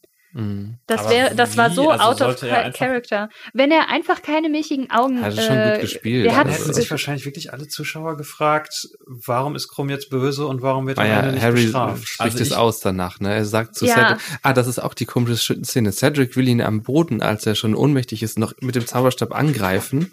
Und Cedric, äh, Harry hält ihn auf und sagt, er steht unter dem Imperius-Fluch. Also, Augen wären unnötig gewesen. Ja. Ich finde eigentlich nicht, weil äh, diese Sache mit Out of Character trifft es für mich nicht ganz, weil du einfach nicht genug weißt, was Krumm für einen Charakter hat, um zu wissen, ob Mhm. etwas Out of Character ist. Stimmt auch wieder. Dadurch wär, da wäre es besser gewesen, ihn am Anfang als schlurfenden, unsicheren Charakter darzustellen. Dann hätte man den krasseren Unterschied gesehen. Ich ja, jetzt halt so ist einfach, äh, ist jetzt der Imperiusfluch halt leider sinnlos. Also wenn die milchige Augen bekommen, dann Sinnlos Ja. nicht, also das, das, äh, also für die Handlung des Films ja nicht. Das, das Ja, andere sind jetzt ja so aber Universums das- ja. Worldbuilding-Fragen, aber für, für den reinen Handlungsablauf macht es Sinn, dass man sofort erkennt, dass er es besessen clasht halt innerhalb des Filmes. Das ist halt unglücklich. ist. Mhm. Und ich hatte mir da zum Beispiel gedacht, da hätte ich mir zum Beispiel Vorstellungen gewünscht, dass man einmal vorher die Wirkung vom Imperius-Fluch an einem Menschen sieht. Im Film, ähm, im Buch Aber wird die, die sieht man doch vorher, die sieht man Nee. an, an einem, äh, an einer Spinne zwar, Ja, ja. aber, aber also das ist aber schon ich meine den, aufgebaut. den Effekt mit den Augen zum Beispiel, das hätte ich gerne vorher als Vorstellung gehabt. Brauchst du das? Weiß ich nicht. Hätte ich, hätte ich gut gefunden. Okay. Naja, also das, ich hätte es richtig gut gefunden, um die Idee aufzugreifen. Vielleicht hätte man das ja vorher sagen können oder zeigen können. Ähm, und dann vielleicht kurz bevor sie in dieses Labyrinth gehen, hast du vielleicht kurz einen Shot auf Krumm und seine Augen werden milchig. Das wäre doch cool gewesen als Vorstellung. Das aber ich du stimme- weißt als Zuschauer Ja, sofort Äh, am Anfang des, äh, der Aufgabe, oha, der Oha. kommt nochmal vor. Und dann begleitest du erstmal Harry alleine und dann kommt Krumm auf Mhm. einmal aus der Ja. Ecke. Stimmt schon, ja. Das hätte ich gut gefunden. Lass Aber uns einfach, stimme ich weil, weil, weil das hier sowieso jetzt Ich will, ich will nur einmal die, sagen, ich, will nur einmal sagen, es ist ein gutes Beispiel dafür, dass Filmemacher ihren Zuschauern nicht vertrauen. Ja, aber ich meine, hast du die Zuschauer mal gesehen? Ja, ich sitze einem gegenüber und meisten davon. Wenn du im Kino bist und Leute hinter dir am, am Oh, Popcorn ich glaube, das wird die Folge, wo am meisten gegen die Zuschauer gebasht wird. Erst sind sie ähm, Teenager, die am lieb am besten diesen Film in so eigenen Booths äh, äh, hätten gucken sollen und jetzt sind sie auch noch dumm.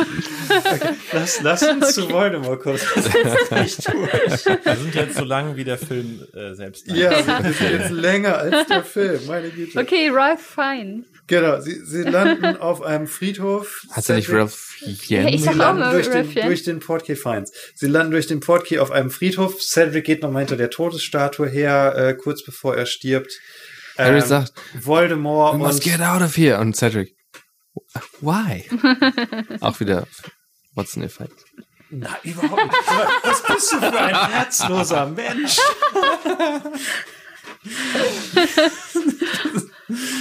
Aber Oh Mann. fahre fort. Ähm, und zwar tauchen dann Voldemort und Wurmschwanz auf und es kommt der Satz Kill the Spare. Ähm, Cedric wird sehr plötzlich getötet, Ja. was, was eine sehr krasse Szene ist. Ja. Ähm, und dann wird Voldemort durch ein Ritual wiederbelebt, wofür Harrys Blut brauchte. Man erfährt, das war das, worum es die ganze Zeit ging, Harry in diese Position zu bringen.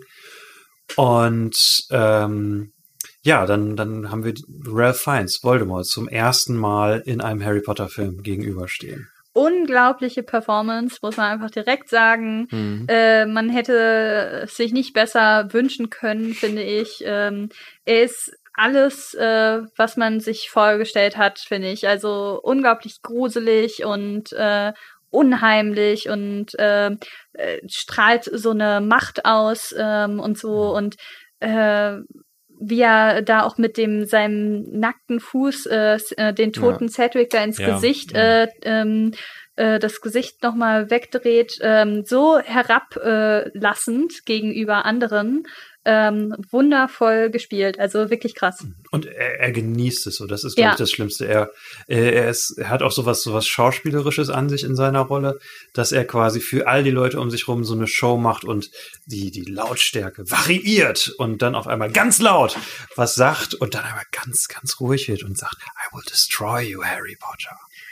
Genau, ja. Also Und er, ich glaube, er hängt die Messlatte einfach für die, für alle kommenden Bösewichte äh, unglaublich hoch, finde Ja. ich. Ja. Und, und auch tatsächlich sehr, sehr gelungener und gut gealteter Einsatz von CGI, ähm, weil die Nase ist ja einfach durch CGI entfernt. Was mir noch nie aufgefallen ist. Und wenn ich es nicht gehört hätte, ich hätte es nicht, äh, also Ja, wäre ja ich nicht also drauf gekommen. von, da- von daher super. Also Ja.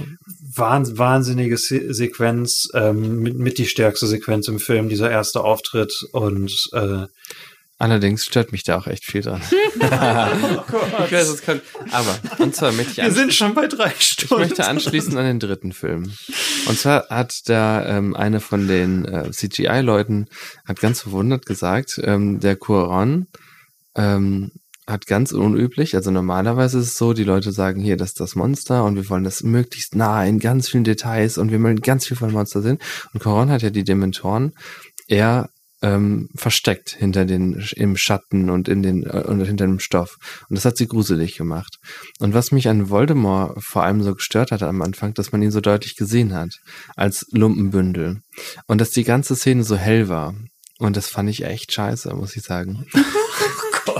So starke Meinung. Ich fand dieses Baby unglaublich eklig und ähm, dadurch auch hat die, dieses abstruse, dass da, äh, dass der auch ähm, dieses Baby, äh, was halt eben völlig ähm, hilflos ja eigentlich ohne Wurmschwanz ist und trotzdem so eine Macht hat, äh, dass er halt eben äh, all das plant und aufzieht und so. Das ist so ein Gegensatz und so finde ich eigentlich gut dargestellt, ähm, weil das ist ja auch so ein Widerspruch, der aber ganz nett ist eigentlich ähm, darzustellen. Und, und es ist sein Moment. Das ist, in dem Moment musst du Voldemort zeigen, weil du hast jetzt vier Filme darauf gewartet. Und das ist Mhm. der große Moment, der den großen Umschwung in der Reihe mitbringt, dass jetzt Voldemort ist zurück. Voldemort ist real. Die Bedrohung ist wieder da. Da musst du ihn auch zeigen. Das ist, es ist nicht so eine Szene ich- wie die Dementoren, die du irgendwie einführst und die unheimlich sein sollen, sondern das ist der Moment, wo du das Monster zeigst, wo du wirklich, ja ähm, wirklich, wirklich draufhältst, wie, wie schrecklich das ist. Das ist vielleicht ein ist- Effekt davon, dass es halt einzelne Filme sind. Und ich habe mich gefragt, wie wäre das, wenn du das als Serie machen würdest? Und da hätte man Voldemort in der Szene wahrscheinlich nicht so gezeigt. Doch, ihn, au- auch in der Serie, weil, weil das einfach in der Geschichte, in dem, im Narrativ ist das der Moment, wo du ihn sehen musst. Ja, aber du siehst ihn ja. Man würde ihn ja auch sehen, wenn er zum Beispiel, er hätte am Anfang auch noch eine Kapuze aufhaben können, zum Beispiel. Jedenfalls, also das Lumpenbündel, da hätte ich gerne weniger von gehabt, ein bisschen dunkler, alles ein bisschen mehr im Schatten ähm, und auch Voldemort mehr im Schatten. Äh, ansonsten natürlich super Performance, aber das fand Ich glaube, alles ein es bisschen ist total wichtig für die Transformation von äh, ähm, er war nichts quasi. Er ist so zerstört worden, eben durch diesen Backlash-Fluch und so. Und jetzt ist der Moment, wo er endlich wieder zu seiner vollen Macht äh, aufersteht. Da musst du das Vorher und Nachher sehen. Ich will ja gar nicht, dass man es gar nicht mehr sieht, aber ich fand es einfach ähm, irgendwie nicht so beeindruckend, dass, was man da gesehen hat. Ich hätte lieber gerne so ein bisschen Umrisse gesehen oder so einzelne Details in der Hand oder sowas. Irgendwie, das finde ich besser. Außerdem, was mich richtig stört, ist, dass Wurmschwanz sich die falsche Hand abgeschnitten hat. Oh, bitte. oh Gott. Okay, das wäre jetzt der Moment, wo ich als Zuhörer. Ja, gut. Ähm, ja, okay, dann sind wir schon fast am Ende. Heiko, möchtest du noch was? Ich würde minimal, minimal zustimmen. Ich finde, es hätte ein bisschen schattiger sein können, aber äh, da weniger von ihm zu zeigen, gehe ich nicht mit. Also ich finde auch, es hätte ein bisschen dunkler sein können, noch, um noch, noch bedrohlicher zu sein. Aber ähm, nein, ich glaube, ich glaube, geh noch mal nach Hause, schlaf noch eine Nacht drüber. Nee, also seit ich den Film das allererste Mal gesehen habe, hat mich das gestört, wie deutlich man das sieht. Das ist ein gutes äh, Argument. Okay, ja, das ist halt auch Warum? voll Du hast gesagt, ich Geschmackssache. soll mir Ne? Zeit nehmen. Aber ähm, um auf Harry zu kommen oder Daniel Radcliffe, äh, finde ich auch äh, seine äh, Schauspielperformance muss man da hervorheben. Ähm, man kauft es ihm einfach so ab. Er ist er ist unglaublich verängstigt ähm, und aber dieser Moment, äh, wo er hinter dem Grabstein sitzt Ja, und ähm, äh, wo er, wo dieser grimmige Pl äh, Blick dann ähm, aufgesetzt wird und er sagt, okay, scheiße, äh, scheiß Mhm. drauf, so ich ich äh, werde mich nicht, ich werde nicht so sterben wie Cedric. Äh, Ja. Wenn ich hier jetzt sterbe und das ist dieser determinierte, äh, also dieser, nee, dieser bestimmte Blick halt eben, ähm, ich werde vermutlich sterben. Aber wenn dann, dann mit erhobenem Haupt. Äh, das war unglaublich gut gespielt. Finde Ja. finde ich auch richtig, Auch richtig absolut, gut ist, genau der ja. Moment, den, den ich auch hinaus, auf den ich, den ich auch noch hinausheben, heraus, den ich gut fand.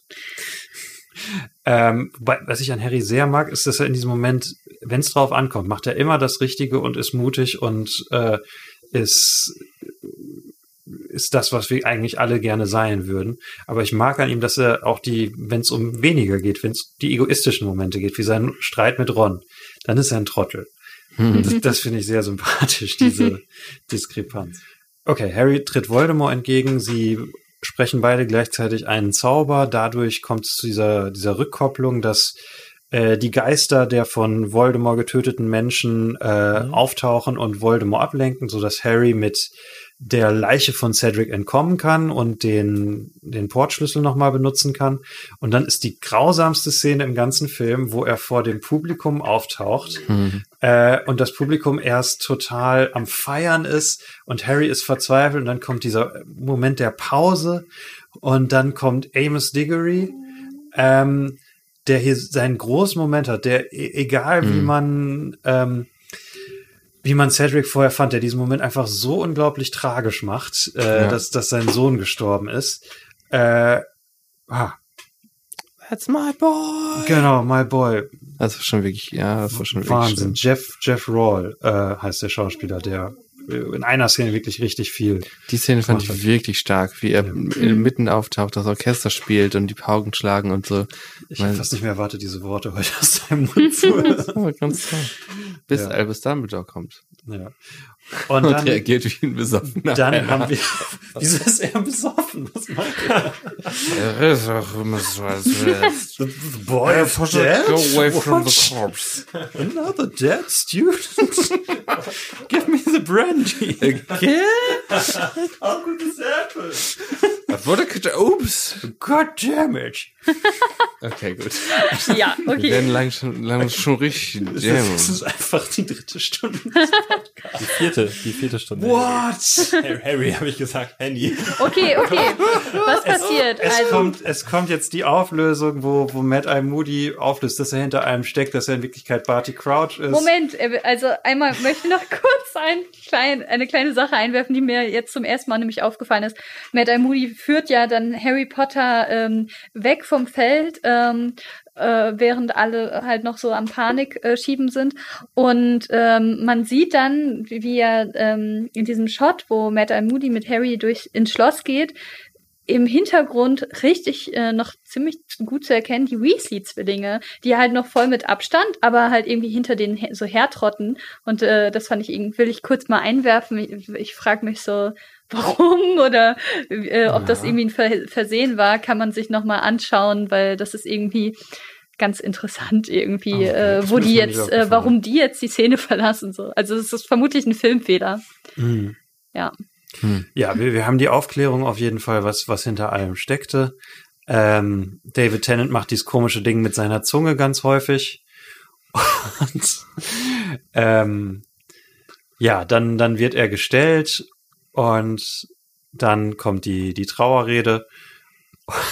Die Trauerrede muss man echt noch mal kurz hervorheben. Ähm, auch richtig gut geschauspielert äh, von äh, Dumbledore, ähm, wie verzweifelt, ähm, also ne, wie wie er da in diesem Stuhl hängt, auch ja schon völlig ungewöhnlich und sein seinen Kopf in der Hand hält und sich so man man fühlt so richtig mit ihm mit, ein Schulleiter, der seinen Schülern jetzt erklären muss, dass äh, halt unter seiner Obhut ein Schüler äh, verstorben ist und Mhm. generell, also auch irgendwie von den Farben und so, also wenn man von ikonischen Sh- Shots spricht, gehört das für mich definitiv dazu. Oder, Die ähm, Schultische sind ähm, und du wirst rein. Ja. Sind nicht mehr in Schu Tischen halt aufgeteilt, sondern alle sitzen zusammen. Ja, Du wirst jetzt vielleicht sehr sauer sein, aber es ist auch sehr beeindruckend, dass er diese ganze Szene betrunken spielt. Diggory was a brave boy. Er fängt an mit Silence! I kill you! Äh, ich muss auch noch was einschmeißen, verdammt. Ja. Ähm, Und zwar, ähm, Was musst du diesmal ich einschmeißen? weiß es nicht.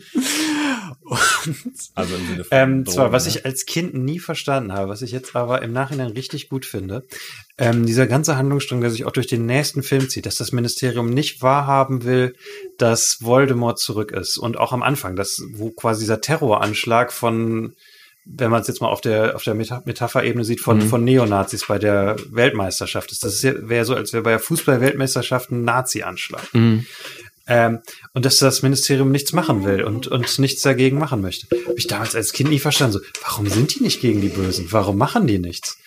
Und jetzt bei der momentanen politischen Lage kann ich mir gut vorstellen, ähm, warum die das nicht machen. Dass, dass es da durchaus sicherlich im Ministerium auch Sympathien gibt und ähm, dass da ähm, quasi das, das einfach ignoriert wird oder dass, dass man es nicht wahrhaben möchte und man hat ähm, wichtige Leute im Ministerium, wie zum Beispiel die Malfoys, die natürlich auch wichtige Geldgeber sind, die auch diese politische Ideologie vielleicht vertreten, ähm, vertreten und die möchte man nicht verprellen. Man möchte vielleicht die, wie man heute sagen würde, besorgten Wähler nicht von sich abbringen. Man möchte vielleicht noch so die, den, die Voldemort-Anhänger-Wählerschaft mit für seine äh, Partei äh, gewinnen. Finde ich sehr, sehr durchdacht, sehr der Zeit auch voraus, ähm, die, diesen politischen Aspekt. Mhm. Kommt denn, kommt denn so viel davon noch vor in dem Film eigentlich? Der, der ganze fünfte Film dreht sich doch ja, darum, aber im vierten kommt es nicht vor. Nee, es wird da nur angerissen, aber äh, also diese, diese ganze Idee finde ich wirklich. ja, die finde ich auch super, aber sie ist nicht im Film. Doch, Dumbledore das während der Rede sagt, Christian. Verdammt. Im Buch grü- gründet er, also erfährt man quasi, wie er den Orden wieder reaktiviert, ne? Ja, aber das ist ja im Film nicht, Das ist nicht im Film. nicht, ja. nicht relevant. Nee. Das ist schon echt ein Scheißfilm. Christian, sei doch jetzt wirklich nicht so. Na, Jetzt sei doch nicht so. Jetzt sei doch nicht so. Ja, ihr habt mich jetzt auch in diese Rolle so reingedrängt, von Anfang an. Hieß es, ich bin mal, und jetzt habe ich das einfach mal so gemacht und jetzt dachte ich, wir gucken mal, wie Kennt es ihr so diese ist. Experimente an der Uni, wo gesagt wird, unterhalten Sie sich bitte zu zweit für eine halbe Stunde und wir analysieren Ihr Gespräch? Wir müssen sich dieses Gespräch anhören und äh, gucken, äh, wie das alles äh, zueinander passt. Äh, Ja, wollen wir langsam, wollen Okay. wir langsam zum Ende kommen? Lass uns zum Ende kommen, wir sind fast am Ende. Ähm, dann kommt quasi nur noch ähm, der Abschied der, der Durmstrongs und Beaubatons. Ähm, und dann kommt die eine Szene, wo ich dann wieder ein bisschen, wo ich denke, äh, weil die letzte Szene zwischen Harry, Ron und Hermine mit Does everything change now? Yes, Hermione, everything changes now. Finde ich, wirkt aufgesetzt und irgendwie falsch, falsch optimistisch oder zumindest Ja. zu, Zu fröhlich, zu, fröhlich. schnell, Ja, zu da- schnell, ja. Das äh, habe ich mir auch sofort gedacht. Das äh, hat mich richtig Mhm. gestört, weil es war, du hattest halt eben diesen ikonischen Trauershot ähm, und äh, dann plötzlich waren alle am Lachen, ne, also äh, wurde ja Mhm. auch in die Schülermenge so äh, und das war einfach zu schnell. Also und äh, ich habe deshalb auch echt noch mal halt in die Hörbücher gehört und das ist da auch nicht zu finden und also ich glaube, Mhm. da hätte Mhm. der, das hätte da, also ich frage mich, warum die das überhaupt gemacht haben, weil es hat halt ein- einfach auf filmischer Ebene auch keinen Sinn gemacht. Die wollten vielleicht, vielleicht dachten sie, waren sie noch zu sehr in diesem Kinderfilmmodus und am Ende müssen, muss alles wieder gut sein. Äh, und das denke, ist das halt, ist es. ja, und das ist halt voll George Chang wird dann so plötzlich in der Menge und sagt so, lol, Cedric died. Ja, so ein bisschen ist es halt wirklich so, ne? Weil es wirklich, du hast diese Szene in der Halle, wo alle so voll tief betroffen Mhm. sind. Auch nochmal eine geniale schauspielerische Leistung, auch ähm, von Daniel Radcliffe. Äh, sein Gesichtsausdruck während Dumbledores Rede finde ich mega. Ähm, wenn man sich den mal genauer anschaut, da sieht man irgendwie so viele Emotionen. Mhm. Ja, äh, und dann kommen alle, sind alle am Lachen und äh, ach ja, äh, kann nicht mal ein äh, Schuljahr äh, irgendwie vorübergehen, ohne dass irgendwie man du von Drachen verfolgt wirst und Ohne äh, dass wir stirbt. ja, Stimmt, das, ja. das ist halt einfach, das ist Ja. einfach zu fröhlich. Und ich meine, es wiederholt sich in den nächsten beiden Filmen, oder? Also ich habe wirklich das Gefühl, bei diesen ganzen düsteren Filmen, die jetzt kommt, hat das Studio immer die Angst gehabt, dass das Ende zu düster ist. Das ist beim sechsten auf jeden Fall auch. Da ist auch so eine sehr komische aufgesetzte Szene nach dem Tod von Dumbledore. Beim fünften bin ich mir gerade nicht so sicher. Hm.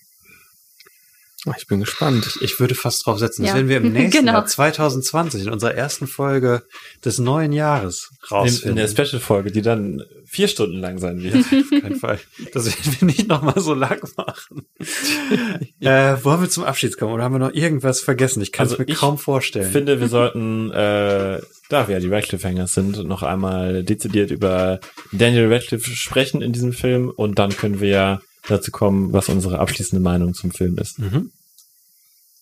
Sprich mal dezidiert. Also, ich äh, finde, dass Daniel Radcliffe hier wirklich nochmal einen Sprung macht vom dritten Film. Für mich war es vom zweiten zum dritten schon ein großer schauspielerischer Sprung, aber äh, jetzt vom dritten zum vierten auch nochmal sehr, ich finde, in diesem Film sind sehr viele komplexe Emotionen, die er darstellen muss, in einer sehr großen Bandbreite zwischen dunkel und humorig. Und er meistert das alles mit einer großen Souveränität, die ich wirklich klasse finde. Äh, vor allen Dingen leidet er sehr schön in dem Film, finde ich. Ähm, dann äh, hat mich auch, auch jetzt ein bisschen über den Film hinaus äh, sehr beeindruckt, wie er eben in Interviews aufgetreten ist, wo er schon ein hohes Level an Erwachsenheit irgendwie demonstriert hat und man merkt einfach, wie er in so eine in so eine Rolle hineinwächst ähm, des, des reflektierten Jungschauspielers und das finde ich sehr sehr beeindruckend und sehr angenehm. In einem Interview wird er zum Beispiel auch gefragt, äh, ob die ob die drei irgendwie Angst haben vor Schlagzeilen und er sagt irgendwie nein, das das äh, wir wir wir das ist nicht unser Lebensstil. Also er spricht von sich Emma Watson und Rupert Grint, das ist nicht unser Lebensstil.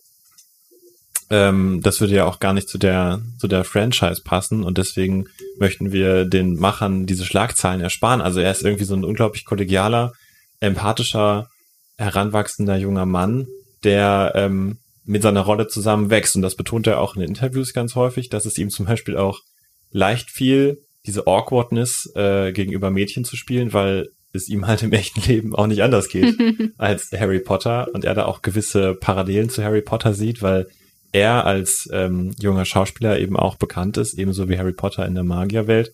Ähm, und ihm das aber auch nicht wirklich hilft, um beim Mädchen besser anzukommen. Gut, er kommt vielleicht besser an, aber er stellt sich trotzdem ungeschickt an.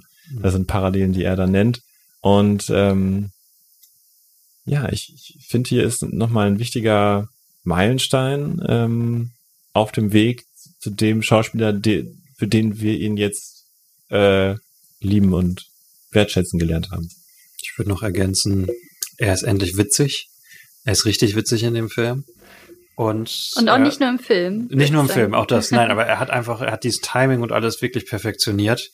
Und äh, ja, sein, seine krasseste Stunt-Performance bis jetzt und vielleicht immer.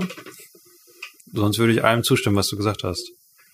Interessant Ja. ist auch, dass er äh, darauf angesprochen wird, ob er jemals darüber nachgedacht hat, die Rolle fallen zu lassen, also als Harry Potter aufzuhören. Und ähm, er hat ja mal nach dem zweiten Teil wirklich ernsthaft wohl darüber nachgedacht, aufzuhören. Denn er meinte, er hat ähm, sich gedacht, okay, bei sieben Bänden, dann kann ich noch nach dem zweiten Teil aufhören. Das ist noch früh genug für einen anderen Schauspieler, um in diese Rolle zu steppen und äh, das zu übernehmen und die Rolle für sich zu übernehmen. Aber er hat dann ja weitergemacht.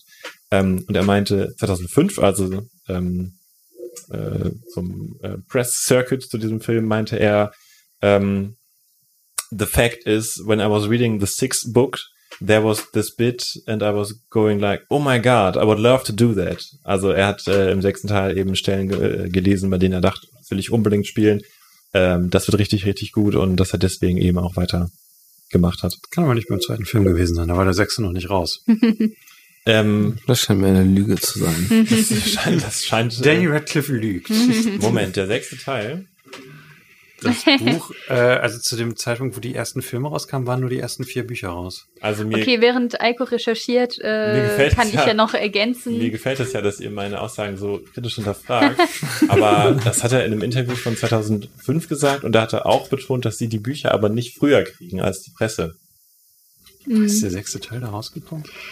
Also auf jeden Fall finde ich, dass er halt eben super diese ernstere, düstere Grundstimmung des Films mitträgt und äh, diesen Wandel, der finde ich da einfach noch viel, also meiner Meinung nach noch viel krasser als im dritten ist, ähm, halt wirklich sehr gut meistert und ähm, er eben diese Gefühle von ähm, erstmalig verliebt sein, von isoliert und überfordert und allein sein, ähm, unglaublich gut spielt und ähm, ja, er hatte da auf jeden Fall herausfordernde Szenen, halt eben auch die Stunt-Sachen, da war ich jetzt gar nicht so im Bilde, dass er die selber gemacht hat, aber unterstreicht ja noch viel mehr, ähm, dass er wirklich äh, sich, glaube ich, inzwischen im Filmbusiness pudelwohl fühlt, so pudelwohl, dass er halt äh, anfängt zu experimentieren und das auch sehr gut klappt. Dazu vielleicht kurz noch, während Epi überlegt, er wurde 2005 auch gefragt, ob er sich mal vorstellen kann, selber Regie zu führen. Hm. Ähm, und ich fand seine Antwort ganz spannend, denn er hat gesagt, ja, ja, auf jeden Fall. Wobei er sich jetzt nicht vorstellen, also wobei er sich auch vorstellen kann, dass es 20, 30 Jahre dauert, bevor er seine erste Regiearbeit macht. Ähm, aber er sagt halt, dass er durch die Arbeit mit Chris Columbus, Alfonso Cuaron und jetzt eben Mike Newell so inspiriert war, dass er wirklich großes Interesse daran hat. Das passt ja auch zu dem Handy, was du vorhin gesagt hast, dass er sich für alle Jobs am Set interessiert hat und da alles kennenlernen wollte. Und er spricht eben auch schon davon, dass er ähm, großartige Gespräche hatte mit David Yates, der dann ja den fünften Film gemacht hat.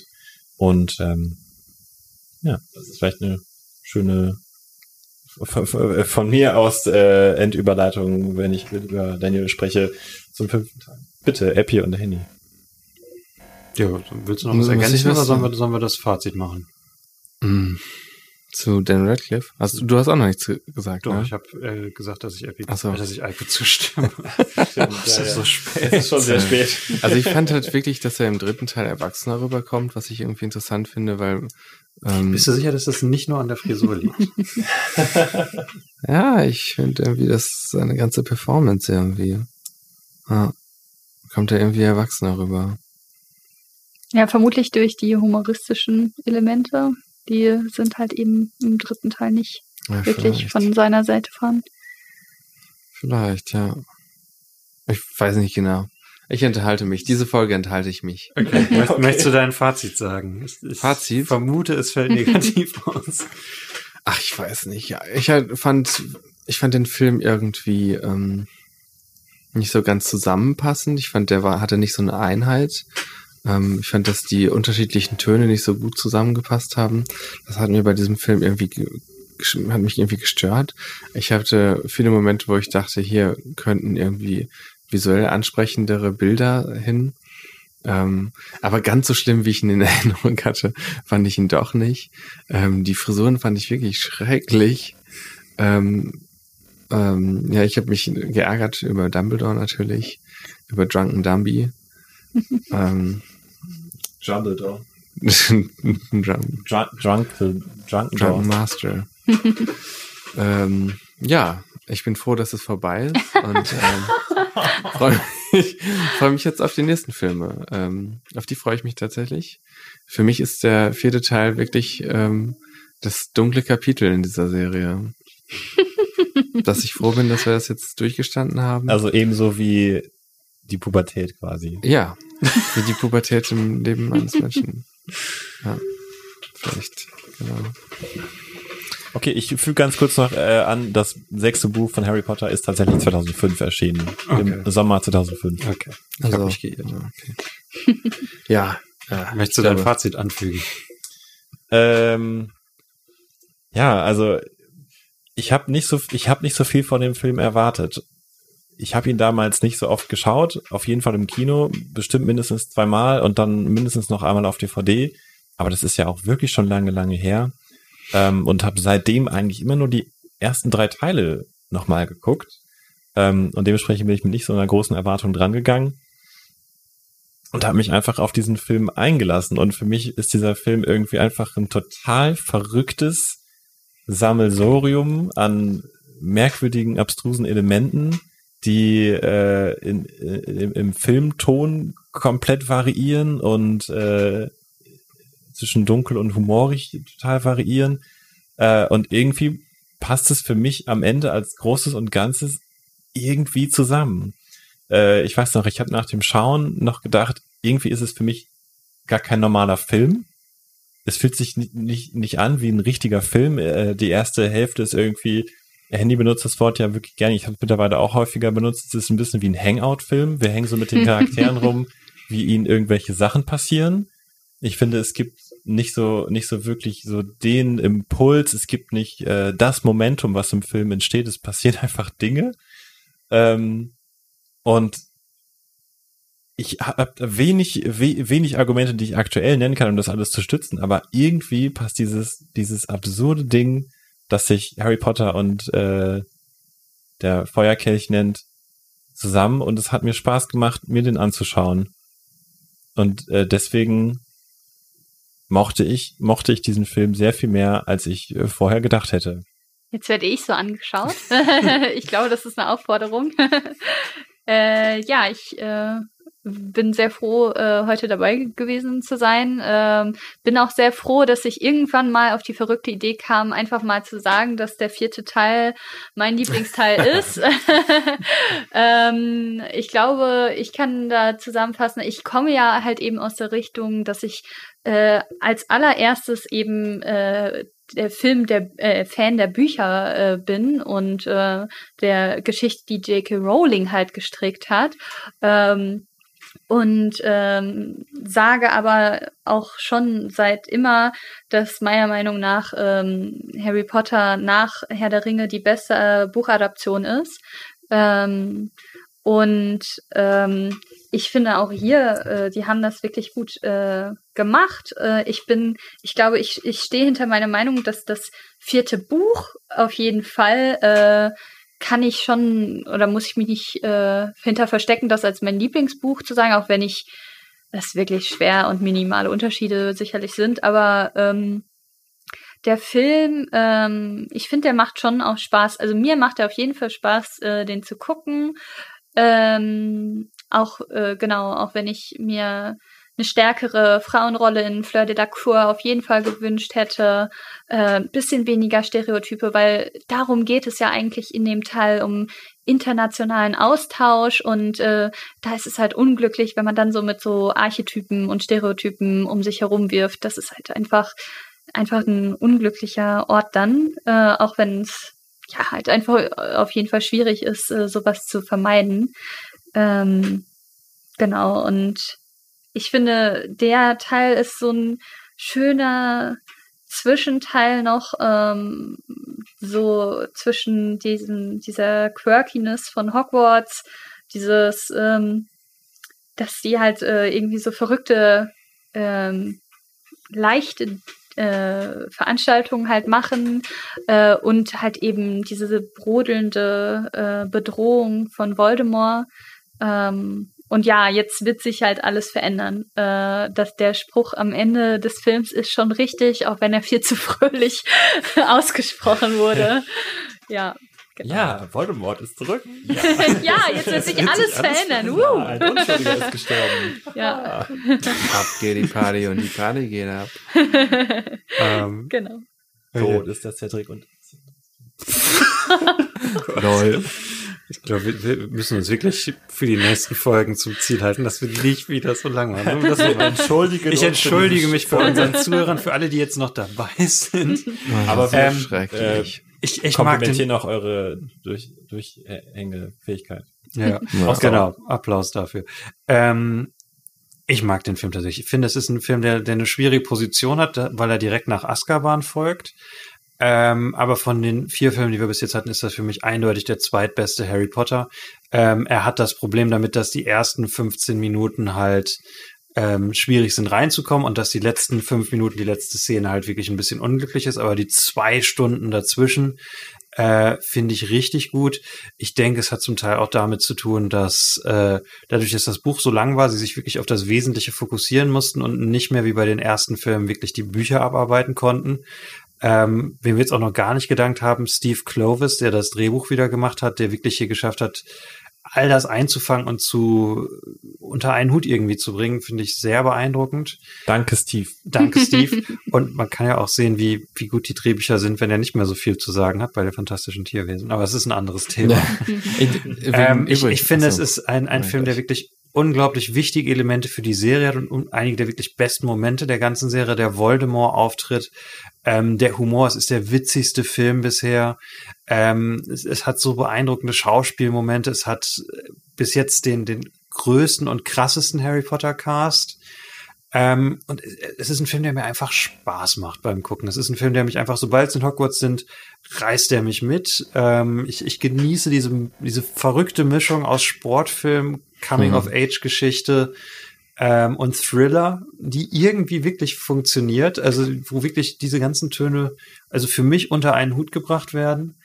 Ähm, und ja, es ist auch einer meiner Lieblings-Potter-Filme, muss ich sagen. Hm. Sehr, sehr zufrieden damit. Ich habe hab gerade noch gedacht, ähm, an das Bild, also irgendwie der, der, der Film jongliert mit so vielen verschiedenen Elementen, wie du ja auch gerade gesagt hast, Henny. Und äh, die ist total, total kitschig, aber äh, ich gucke den Elementen gerne beim Fliegen zu. Oh, das ist, das ist ein schönes Schlusswort. Ähm, dann wünschen wir euch ein frohes neues Jahr. Wir hören uns Halt, stopp. Nicht. Ganz kurz noch. Verdammt. Wir haben die, die allseits bekannte, lustigste Anekdote eigentlich noch vergessen zu erzählen. Und zwar gibt es doch den, den Kampf zwischen den Weasley-Zwillingen. Und das war Mike Newell nicht krass genug. Wisst ihr, welches hier nicht meine? Ja. Du meinst mit den Bärten oder was? Ja. Genau. Und Ja. ihm, war, ihm war der, der Kampf nicht ähm, krass genug. Und er hat sich dann tatsächlich, er ist erbost aus seinem Regiestuhl aufgestanden, ist zu den beiden hingegangen, hat gesagt, äh, ich zeig euch jetzt, wie man kämpft. Und hat äh, dann mit einem der beiden angefangen, sich auf dem Boden rumzurangeln. Und meinte halt, ähm, das hat er, hat er ganz bewusst gemacht, um den ganzen jungen Schauspielern halt zu zeigen, welche Intensität er sich von ihnen erwartet. Aber das ist schon sehr, sehr witzig, sich das anzuschauen. So, ich glaube, er war 50 zu der Zeit, circa, geschätzt von mir, ähm, wie er sich da mit einem der, der Weasleys auf dem Boden rangelt. Ist schon Das, sehr, das sehr war die witzig. Anekdote, die du vor vier Folgen angeteasert hast.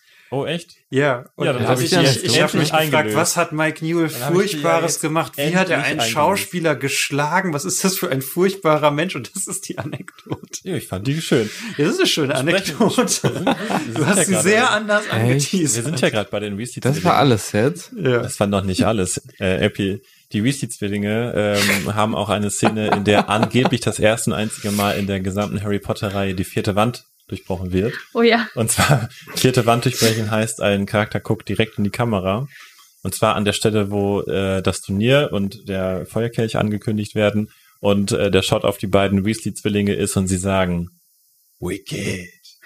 und da soll angeblich einer der beiden genau in die Kamera gucken, absichtlich. Aber äh, ich habe auch die Szene Ronja gezeigt, wir haben uns das angeguckt und es ist so schwierig zu erkennen. Es ist so ein Mona Lisa-Blick. Man fühlt sich schwierig. irgendwie angeguckt und irgendwie auch nicht. Hm. Ähm, Guckt euch das unbedingt ja, an. Es ist so muss interessant. Und wir haben dann dieses Bild äh, ge ge- gestoppt, pausiert und ich habe da wirklich äh, fünf Minuten drauf gestarrt und es ist eine, es ist eine transzendentale Erfahrung, sich dieses Bild anzuschauen. Also meiner Meinung nach guckt er minimal über die Kamera drüber. Aber genau, kann man auf jeden Fall mal nachschauen. Das ist ganz Okay, lustig. genau. Und letzte Dann- interessante Trivia, die Rockband beim Jetzt könnten wir einfach ausfaden, finde ich. Ball, Radcliffe Hangers. die Rockband Ja. beim Ball gucken alle. besteht aus den britischen Bands Na, Pulp na, na, na, und. Radiohead. Ja. Sehr bekannte Bands und einfach Radcliffe witzig. Hangers. einen kurzen hört, Auftritt. hört euch die Alben zu Weihnachten an, guckt euch dieses Bild an und einen guten Rutsch ins neue Jahr. Naja, Radcliffe also, Hangers. also wir könnten ja Wir jetzt noch gucken alle Dan Radcliffe-Filme. Radcliffe. Ronja, Denn, denn Ronja, wie hat es dir bei uns im Back to Fangers Podcast Oh ja, richtig. gefallen? Ja, äh, sehr gut. Ich bin froh, das Chaos mal von innen erlebt zu haben. Das hat mir richtig gut gefallen mit dir. Schön, das freut mich. Du warst ein sehr netter Gast. Ich weiß nicht ganz Ich glaube, einzuschätzen, die ob Zuschauer du, merken, dass ich nicht äh, das erste Mal mit euch diskutiere, vermutlich. ich weiß nicht ganz einzuschätzen, ob wir uns äh, dank dir weniger oder mehr an die Kehle gegangen sind. Aber es war auf jeden Fall sehr angenehm, dich dabei zu haben. Vielen, Ich vielen übernehme Dank. keine Verantwortung, aber danke, dass ich dabei war. vielen Dank, dass du dabei warst. Super. Vielen Dank. Ähm, wenn ihr, wenn ihr gerne häufiger Gäste bei uns ähm, hören wollt, haben wollt, dann Oder schreibt auf uns das keinen gerne. Fall. Oder auf keinen Fall. Dann schreibt, Schreibt uns das einfach gerne. auf Instagram zum Beispiel. Da gibt's uns Zebra Papagei for Real. Auf Facebook sind wir. Uns gibt's auch auf YouTube oder auf Twitter oder keine Ahnung. Immer Zepa Kommt einfach Papagei. vorbei. Ihr könnt auch bei Wir wohnen im Heckenweg 4 in Bielefeld. ihr könnt auch bei Instagram, glaube ich, den Hashtag RedcliffHangers benutzen. So findet ihr uns auch. Ja. Gebt uns gerne Rückmeldung, wir freuen uns über alles. Ähm, es war ja in dieser Folge ein Hörerwunsch, dass wir ähm, gesondert über Cedric reden. Wenn ihr sowas habt für die folgenden Filme, immer gerne her damit. Wir freuen uns über Vorschläge jeglicher Art. Okay. Und wir sehen uns nächstes Jahr wieder mit Harry Potter und der Orden des Phönix. Hm. Also Wo ich übrigens Mal. nicht dran mitgeschrieben habe. Macht es gut. Was? Du hast nicht dran mitgeschrieben? Zack, jetzt vorbei. Red Cliffhangers. Wir gucken alle Daniel Radcliffe Filme. Red Cliffhangers. Red Cliffhangers.